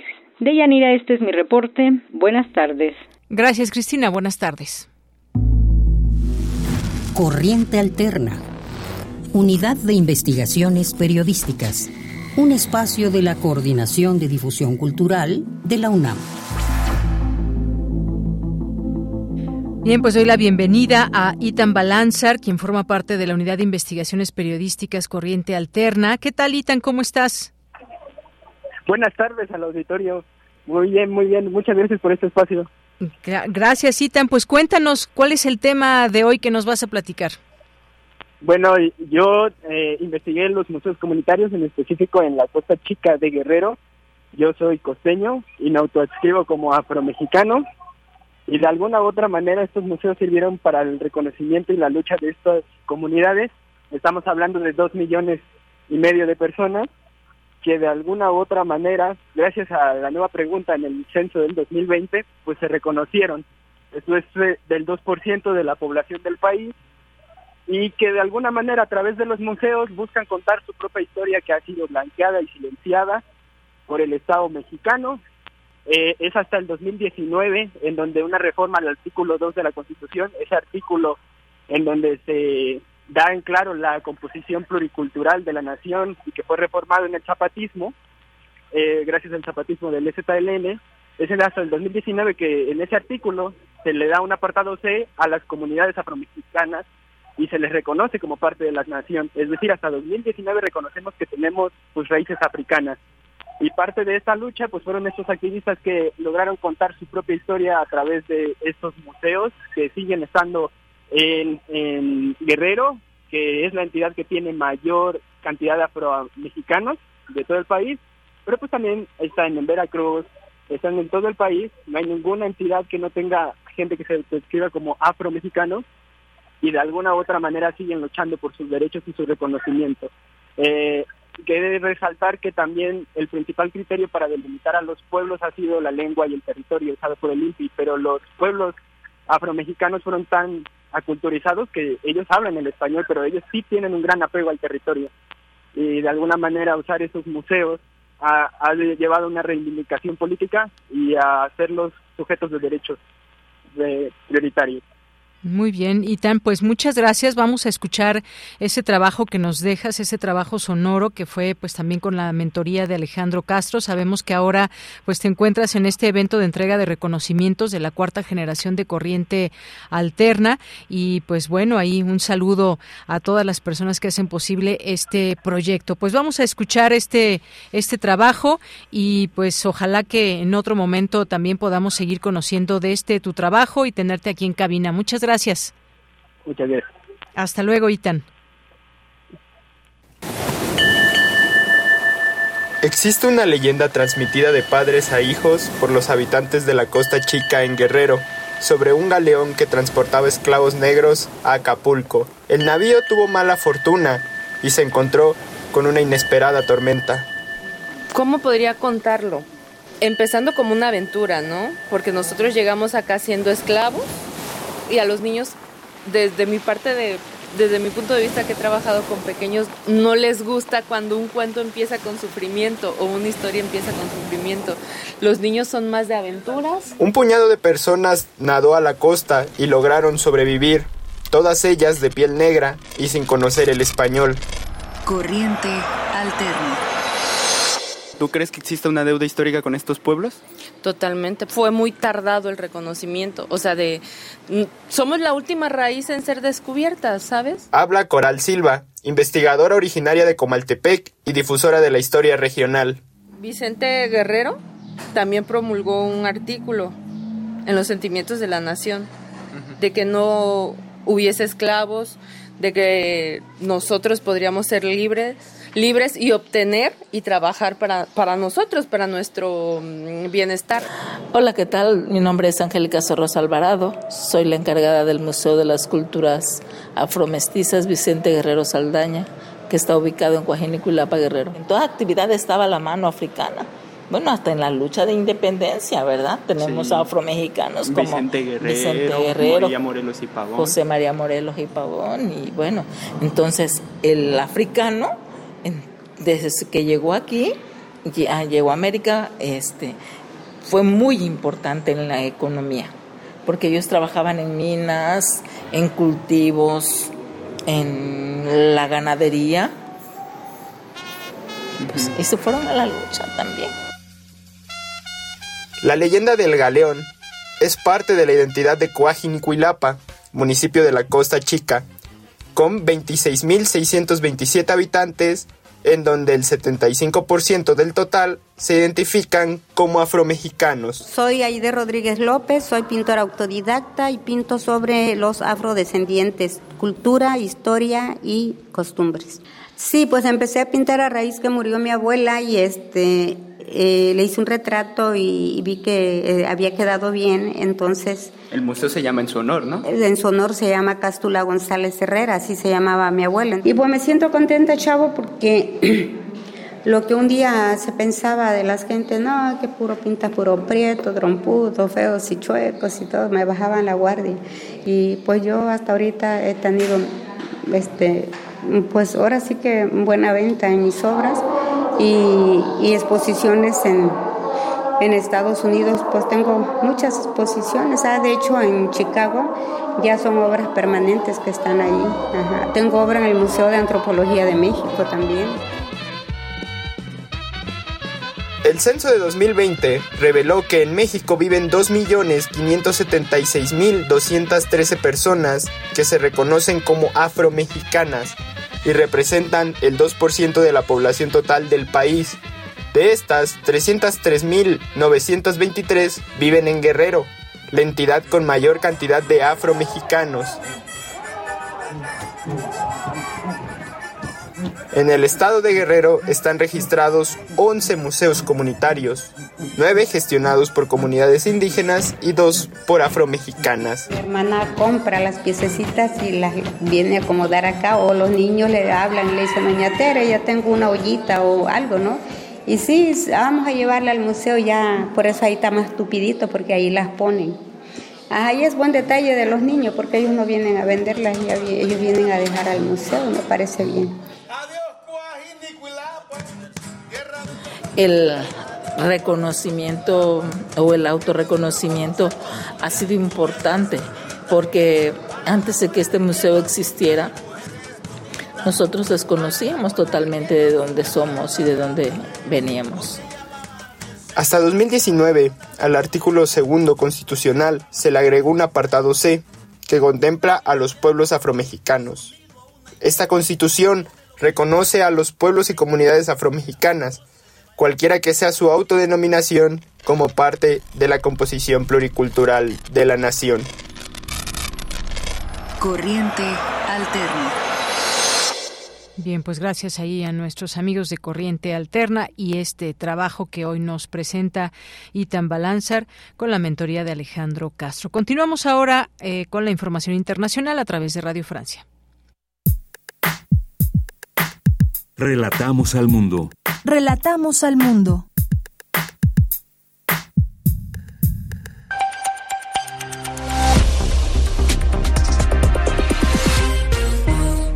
Abrimos esta ventana para la información en Radio Francia Internacional. Nos acompaña Carmen Pételo en el control de sonido. Vamos con este flash informativo. Manu Terradillos. A esta hora está previsto el comienzo de la reunión del Consejo de Seguridad de la ONU, donde está agendado que se vote una resolución sobre la situación en Gaza. Según las últimas versiones eh, del borrador, este documento pediría un alto el fuego humanitario inmediato. El presidente de Estados Unidos, John Biden, ha, insistido al primer ministro israelí, Benjamin Netanyahu, en una llamada telefónica en la necesidad de proteger a los civiles. De la misma manera, se ha manifestado el secretario de Estado de Estados Unidos, Anthony Blinken. Estamos casi una semana de después del inicio de la campaña militar en el sur de Gaza tras el final de la pausa humanitaria. Es imperativo que Israel dé prioridad a la protección de los civiles y sigue habiendo una brecha entre exactamente lo que dije cuando estuve allí, la intención de proteger a los civiles y los resultados concretos que estamos viendo en el terreno. Inquietud en la comunidad internacional, especialmente en la región, por la disputa entre Venezuela y la Guyana por el territorio rico en petróleo del Esequibo, que Caracas reclama a su vecina. Líderes políticos como el presidente brasileño Lula da Silva o el ecuatoriano Daniel Noboa se han manifestado públicamente por una solución diplomática. Vuelta al trabajo en la COP28. Tras un día de descanso, las negociaciones se han retomado en la cumbre del clima de la ONU. La fecha límite para lograr un acuerdo sobre la declaración final es el martes. Se debate principalmente si el documento incluirá un gesto hacia la eliminación del uso de las energías fósiles. Turquía no termina de dar luz verde al ingreso de Suecia en la OTAN. El presidente turco, Recep Tayyip Erdogan, lo ha condicionado a que simultáneamente el Congreso de Estados Unidos apruebe la venta de aviones F-16 a Turquía. Turquía y Hungría son los únicos dos miembros de la alianza que aún no han validado la entrada de Suecia en el bloque. En un gesto que no es ninguna sorpresa, Vladimir Putin se ha confirmado como candidato a la reelección como presidente de Rusia en los comicios que tendrán lugar en marzo de 2024. Gran favorito en la votación de consumarse su victoria y con ella un mandato de seis años. Y el presidente francés Emmanuel Macron invita al Papa a la reapertura de la Catedral de Notre-Dame de París justo dentro de un año. El mandatario extendió la invitación durante una visita realizada este viernes para comprobar las obras de construcción y reconstrucción de este símbolo parisino destruido en un incendio en 2019. Hasta aquí llega este flash informativo.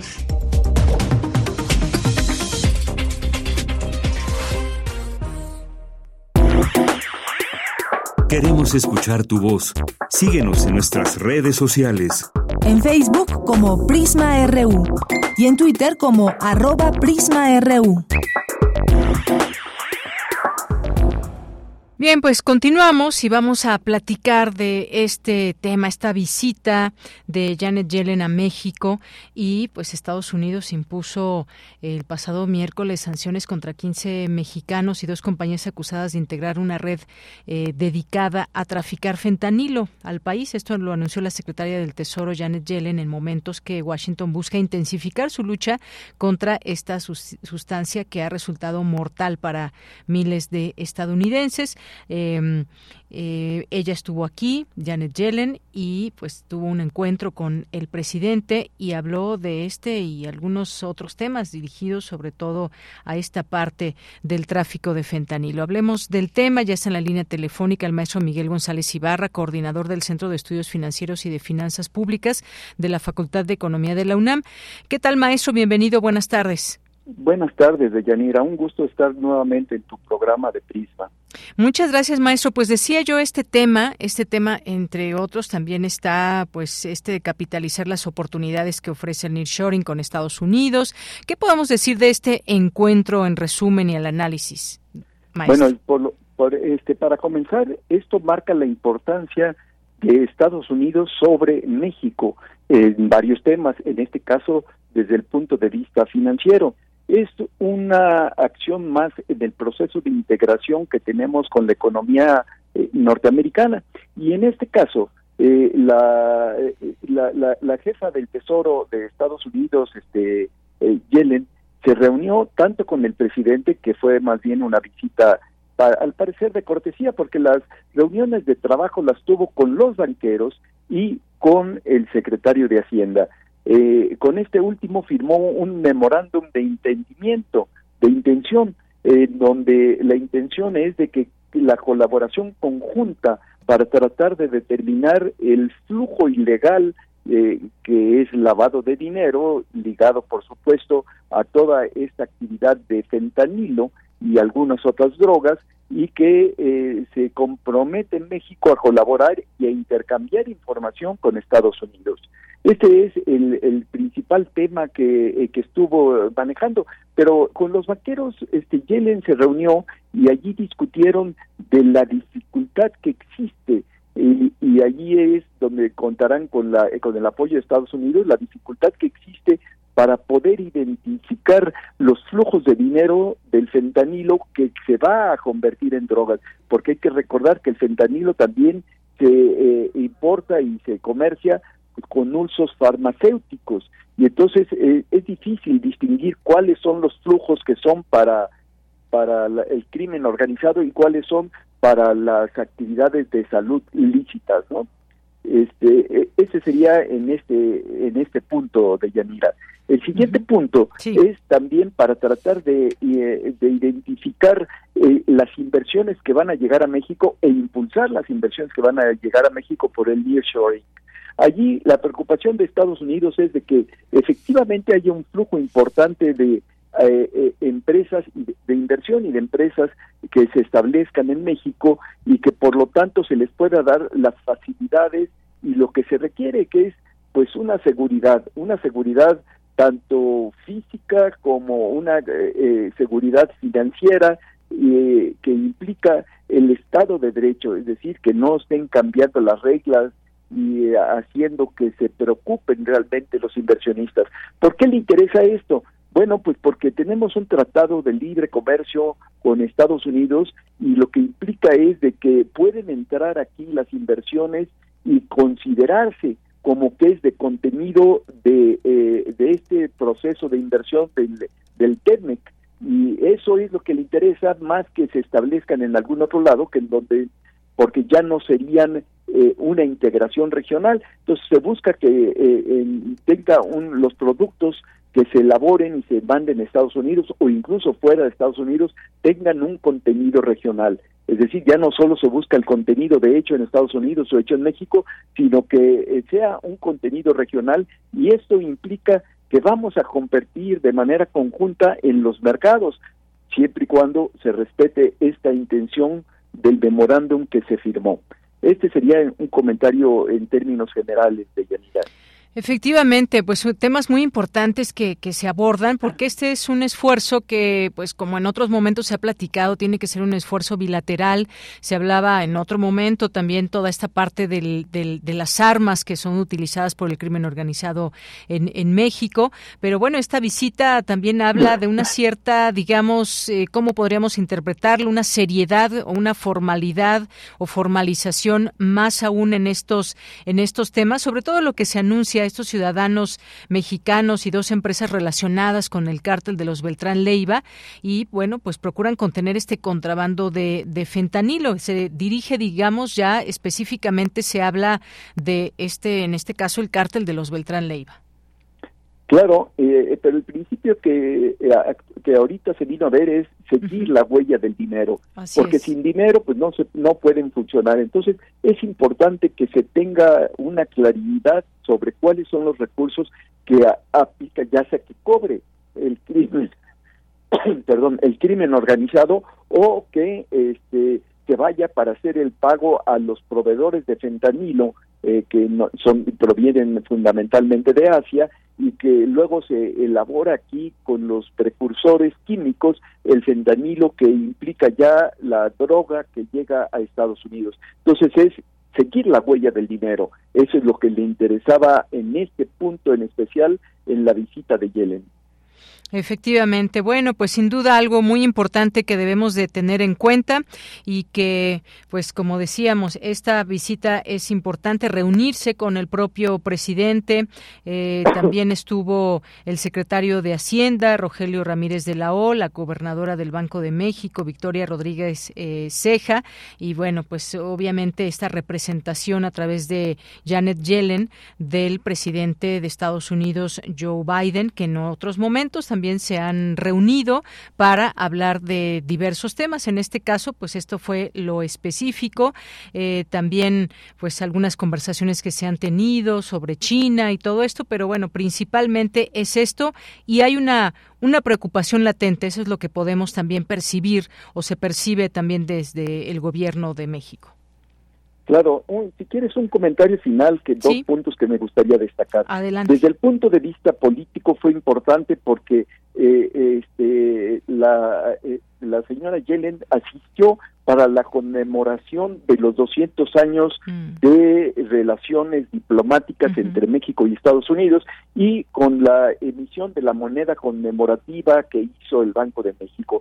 Y el otro punto es para tratar de, eh, eh, de integrar aún más el sistema de pagos entre los dos países, lo cual beneficiaría pues a tanto a las importaciones y exportaciones, pero fundamentalmente a las remesas de los trabajadores migratorios. Es decir, tuvo muchos ángulos desde el punto de vista financiero que benefician a nuestro país, pero que significan lógicamente una mayor integración con la economía de Estados Unidos. Claro, y esto de lo que se ha hablado, de poner esta primera piedra para generar mecanismos de cooperación que detengan el flujo de dinero derivado de actividades ilícitas hacia los sistemas financieros que se utilizan en ambos eh, países, algo muy importante de lo que pues debemos de tener en cuenta. Maestro Miguel González Ibarra, muchísimas gracias por estar aquí. Eh, con mucho gusto las veces, las veces que ustedes lo requieran. Gracias, hasta luego y un abrazo. Hasta luego, gracias. Muy buenas tardes. Gracias al maestro Miguel González Ibarra, coordinador del Centro de Estudios Financieros y Finanzas Públicas de la Facultad de Economía de la UNAM. Colaboradores RU. Análisis. Con Javier Contreras. Analicemos temas que han sido noticia a lo largo de la semana. Ya está en la línea telefónica el maestro Javier Contreras, maestro en Derecho y profesor de la Facultad de Derecho y de la FES Acatlán. Y en principio, pues están estos cambios en la oposición y el papel de Movimiento Ciudadano. Todavía están por decidir quién será su candidato hacia la presidencia de la República o candidata. ¿Qué tal? ¿Cómo estás, Javier? Muy buenas tardes.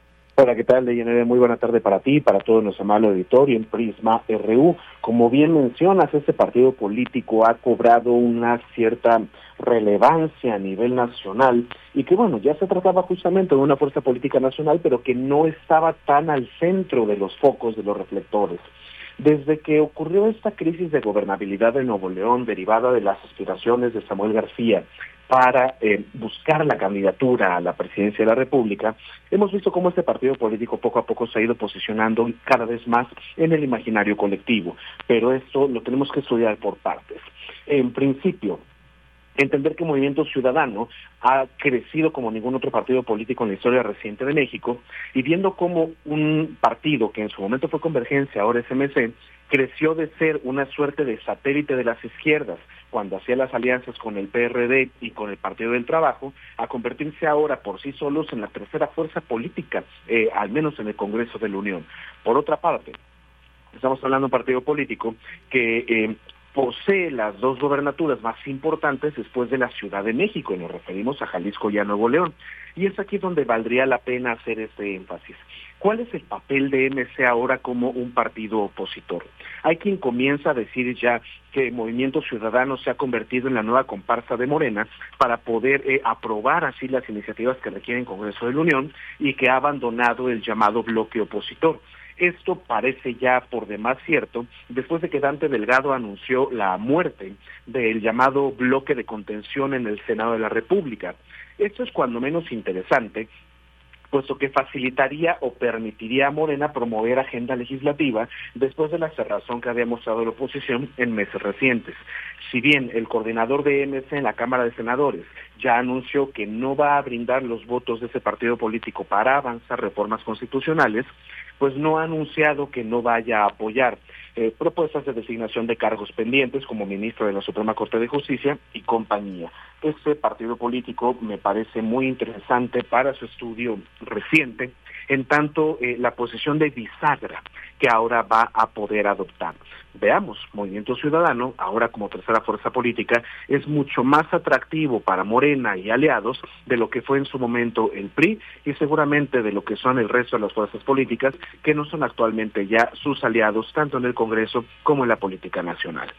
Bien, pues veremos qué pasa con este con este partido también, con estas posibilidades de capitalizar pues su parte política también y cómo pues cuáles son los pasos que dará para eh, pues en este escenario que viene que es de una elección muy importante como es la de la presidencia de la República. Y está este caso Javier el de Segalmex y que pues bueno dice el presidente este ha sido este único caso de corrupción ojalá que todo se aclare. Y bueno pues es detenido René Gavira exmando de Segalmex este exdirector financiero que está acusado por ser el presunto operador del desfalco de 20 mil millones de pesos Efectivamente, este se trata, como ha dicho el presidente López Obrador, del único, quisiera yo entrecomillar, único caso de corrupción en su gobierno. Seamos claros en esa parte. Mm, hablar del único caso que está a punto de ser judicializado no significa que sea el único del que exista registro, posibilidad, intención, etcétera. Y esto pues lo mencionamos justamente desde el principio jurídico. Es decir, claro que todos somos eh, acreedores a la inocencia en un principio, todos seremos inocentes hasta que se, nos demuestre lo contrario, pero me parece que sería increíblemente optimista que se mencione que este es el único caso de corrupción de todo ese genio. Será el único del que se tiene noticia del cual se ha dado una aceptación. Ahora bien, los motivos por los cuales Gavira se haya entregado serán finalmente sus motivos y esto lo podremos conocer en el expediente una vez que sea público y de la información que se pueda compartir. Pero me parece que es ser altamente eh, halagüeños y optimistas al tratar de suscribir la versión presidencial. Ojo, no con esto significa que todo esté mal o que el gobierno esté salpicado de altísimos saltos de corrupción. Creo que hay que tener las cosas en su justa dimensión, sobre todo pensando en que una sola persona, que en este caso es Gavira, sería ilógico, y hay que decirlo de esa forma, ilógico y sobre todo eh, increíble, que un solo funcionario público de una administración completa haya logrado desviar 20 mil millones de pesos. Perdonen ustedes, pero es algo que tenemos que preguntarnos nos pueden caer 20 mil millones de pesos abajo de la mesa, por debajo de los tapetes del carro. Estamos hablando de una cantidad de dinero inverosímil que seguramente no se pudo haber entretejido con la participación de un solo funcionario. Lo importante aquí ahora va a ser el nivel de toma de decisiones con lo cual se facilitó ese desfalco y quienes integran la red de cómplices que pudieron haber apoyado a este personaje. Confiemos en el proceso judicial, Confiemos en que eh, periodísticamente se contará con la información y en que esto dará luz no de otros casos de corrupción necesariamente, pero sí para entender cómo es que ocurrió un desfalco tan grande que equivale incluso al presupuesto de varias secretarías de Estado de la actual administración. Bien, pues ya veremos qué sucede con todo esto. Y por último, Javier, crisis en la sala superior del Tribunal Electoral, ¿qué riesgos implica? Cuéntanos. Este es un asunto muy delicado para lo que vivimos actualmente las mexicanas y los mexicanos de cara a la elección presidencial y el resto de los cargos públicos que se estarán compitiendo a nivel federal para el año que viene. Eh, el magistrado presidente de la Sala Superior del Tribunal Electoral del Poder Judicial de la Federación, Reyes Rodríguez, ha sido eh, puesto entre la espada y la pared por sus colegas magistrados en el pleno de esa sala superior acusándole de temas de violencia sexual y de otras este, acusaciones diversas que supuestamente circulan al interior de aquel órgano colegiado y del Tribunal Electoral en su conjunto, eh, motivándole, por decirlo de alguna suerte, a que renuncie a su encargo y si no, ellos promoverán una moción para que éste sea removido del cargo de presidente de la Sala Superior. Esto parecería un tema eh, extraordinario si no tuviéramos ya el antecedente que en este sexenio apenas, en el tiempo que el presidente López Obrador lleva siendo presidente de la República, hemos tenido tres presidencias diferentes del Tribunal Electoral. Esto evidencia dos cosas. La primera, la debilidad institucional de esa rama específica del Poder Judicial de la Federación hay que ver qué está pasando en ese tribunal electoral para que no sea posible que las presidencias no puedan concluir sus periodos completos y por otra parte entender cuáles son los motivadores que llevaron auténticamente a sus colegas a pedir la destitución del magistrado presidente, sobre todo una vez que ha iniciado el proceso electoral.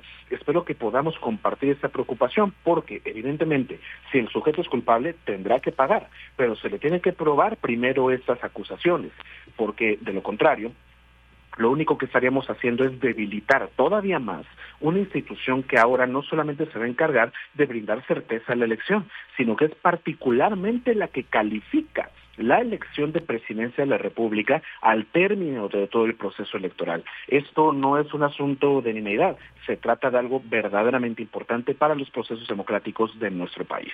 Bien, pues muchísimas gracias, gracias eh, Javier Contreras y nos escuchamos el siguiente viernes. Muchísimas gracias, Deyanire, para todo nuestro amable auditorio. Cuídense mucho y que tengan un estupendo fin de semana. Igualmente para ti, hasta luego. Melomanía RU con Dulce Wet.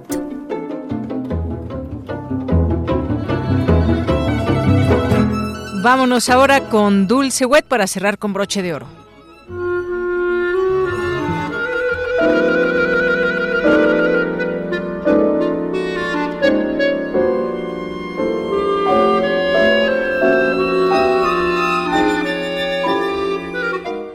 Muy buenas tardes, muy buen provecho, muy buen viaje.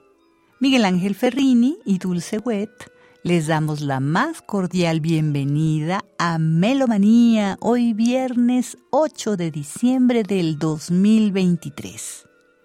El próximo domingo 10 se cumplen 115 años de Olivier Messiaen, compositor, organista, pedagogo y ornitólogo francés, cuya carrera abarcó una amplia gama de géneros, desde la música para órgano y piano hasta óperas, música sinfónica, y fue designado organista en la iglesia de la Santa Trinidad en París en 1931 y este puesto lo ocupa hasta su muerte, seis décadas después, en la Segunda Guerra Mundial, en 1940, Messiaen fue hecho prisionero de guerra y mientras estaba encarcelado compuso su cuarteto para el fin de los tiempos, que fue estrenado frente a prisioneros y vigilantes en enero de 1941.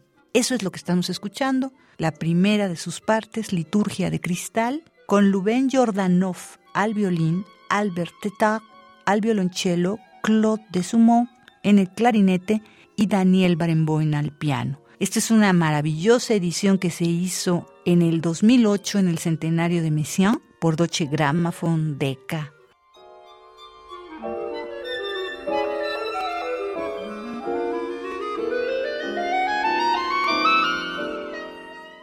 Vámonos a las invitaciones.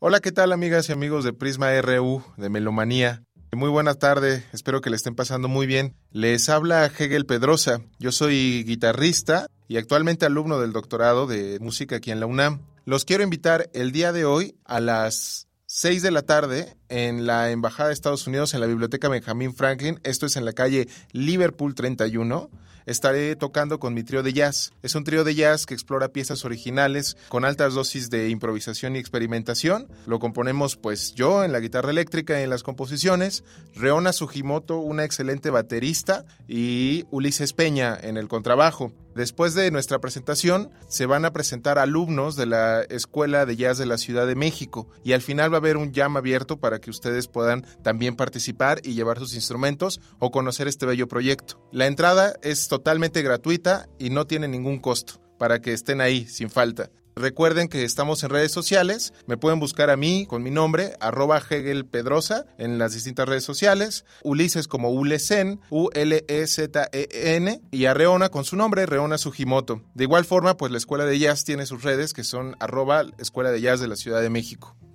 Nos vemos hoy desde las 6 de la tarde en la Biblioteca Benjamin Franklin, Liverpool 31, para disfrutar de muy buena música.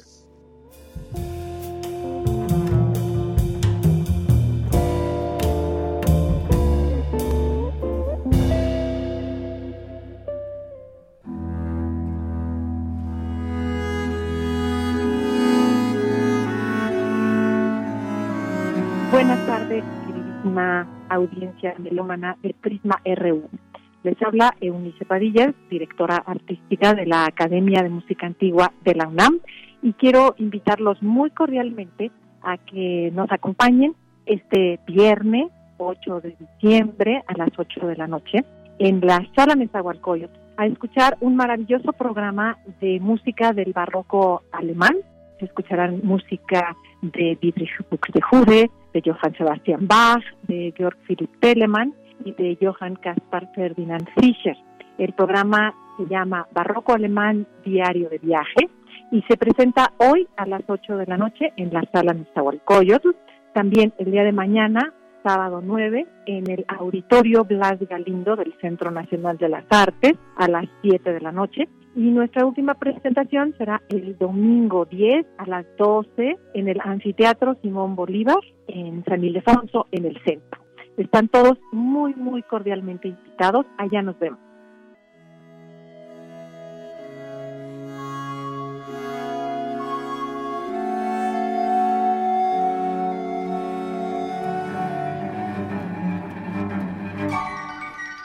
¿Qué tal, amigos radioescuchas? Mi nombre es Alejandro Square, flautista, compositor y productor de muchos conciertos aquí en México. La verdad es que estoy muy contento, muy emocionado de compartir con ustedes un proyecto muy especial dedicado a los melómanos, a los amantes y apasionados de la música, en este caso de la música clásica actual, de la música contemporánea. Se trata del tercer maratón de música contemporánea mañana sábado 9 de diciembre desde las 11 de la mañana y hasta las 10 de la noche. Sí, escucharon bien, un concierto larguísimo de 11 horas sin interrupción. Cada solista o cada grupo va a tocar solo 10 minutos y va otro y otro. En este museo que se encuentra en Doctor Mora número 7. Se llama Laboratorio Arte Alameda. Antes Pinacoteca Virreinal. Es una iglesia del siglo XVI acondicionada como museo desde hace muchísimos años. Hay una exposición de Mario Lash, artista visual. Las otras ediciones han sido un éxito, así que lleguen temprano. La verdad la música es sobre todo mexicana, pero hay de muchísimos países, música clásica actual. Vive entre nosotros y está muy presente. Nos vemos mañana sábado 9 de diciembre desde las 11 de la mañana y hasta las 10 de la noche en el Laboratorio Arte Alameda que se encuentra en Doctor Mora número 7 a un costado de la propia Alameda, saliendo del metro Hidalgo. Ahí nos vemos para disfrutar este maratón. Recuerden que pueden llegar cuando quieran, pueden salir cuando quieran, regresar. El cupo es limitado y no olviden traerse un buen suéter o chamarra para disfrutar este maratón.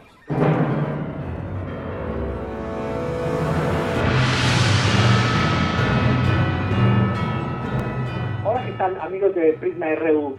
Soy Enrique Arturo Dimec director de orquesta, en esta ocasión invitado de la Orquesta Filarmónica de la Universidad Nacional Autónoma de México, con un programa muy interesante, muy hermoso, porque abarca dos autores de diferentes épocas. Ana Lara, compositora mexicana, que vive, y de Gustav Mahler, un compositor que falleció en 1911. Muchas obras de Mahler están todavía escritas en el siglo XIX, pero ya la quinta sinfonía ya está escrita en el siglo XX hacia la modernidad y en sus cinco movimientos nos las deja a nuestra imaginación, porque la trompeta que inicia esta obra es la séptima trompeta, la que anuncia el fin de los tiempos. Pero en esta ocasión no es el fin de los tiempos de toda la humanidad, sino de alguien nada más, de una sola persona. La muerte le da tres oportunidades para regresar a la vida y él logra en su tercero regresar. ¿Qué es lo que vence a la muerte? Y es el amor en el quinto movimiento es ya disfrutar de la vida. Así concluye esta sinfonía con un himno triunfante. La obra de Ana Lara es una obra que tiene cuatro movimientos, se llama Ángeles de Llama y Hielo. Está basado en unos poemas y ella compuso cuatro movimientos con una característica distinta en cada uno de ellos. Y crea espacios increíbles. Por eso me gusta mucho programarla con Mahler, porque al igual que Mahler que eh, explora los espacios sonoros. Ana Lara explora los mismos sonidos por toda la sala. Sábado a las 8 de la noche aquí en la sala de Tahualcóyotl y repetiremos el domingo a las 12 del día con este programa que sé que les va a encantar. Acompáñenos. Que viva la música.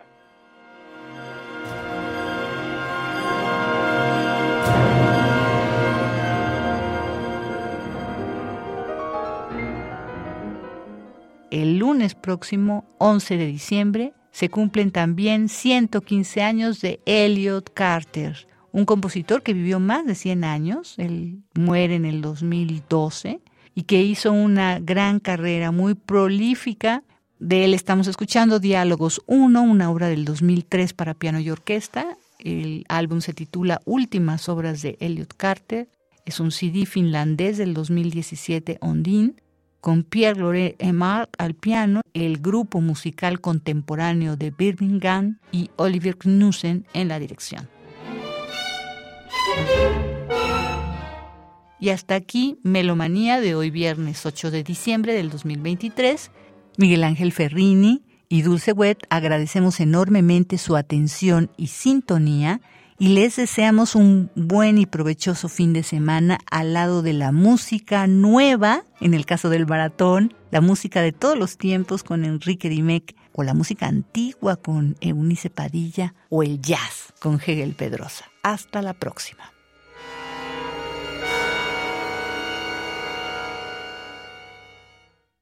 Bueno, pues ya nos vamos. Muchas gracias por su atención. Nos despedimos y gracias a todas las personas que aquí nos siguen escribiendo, a Guerrero, a Rosario, a Gabani.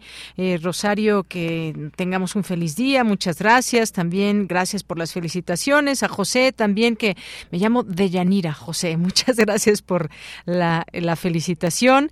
Eh, también Carlos Ríos y todas las personas eh, que el fin de semana la pasen muy, muy bien. Y nos vamos a despedir con esto de...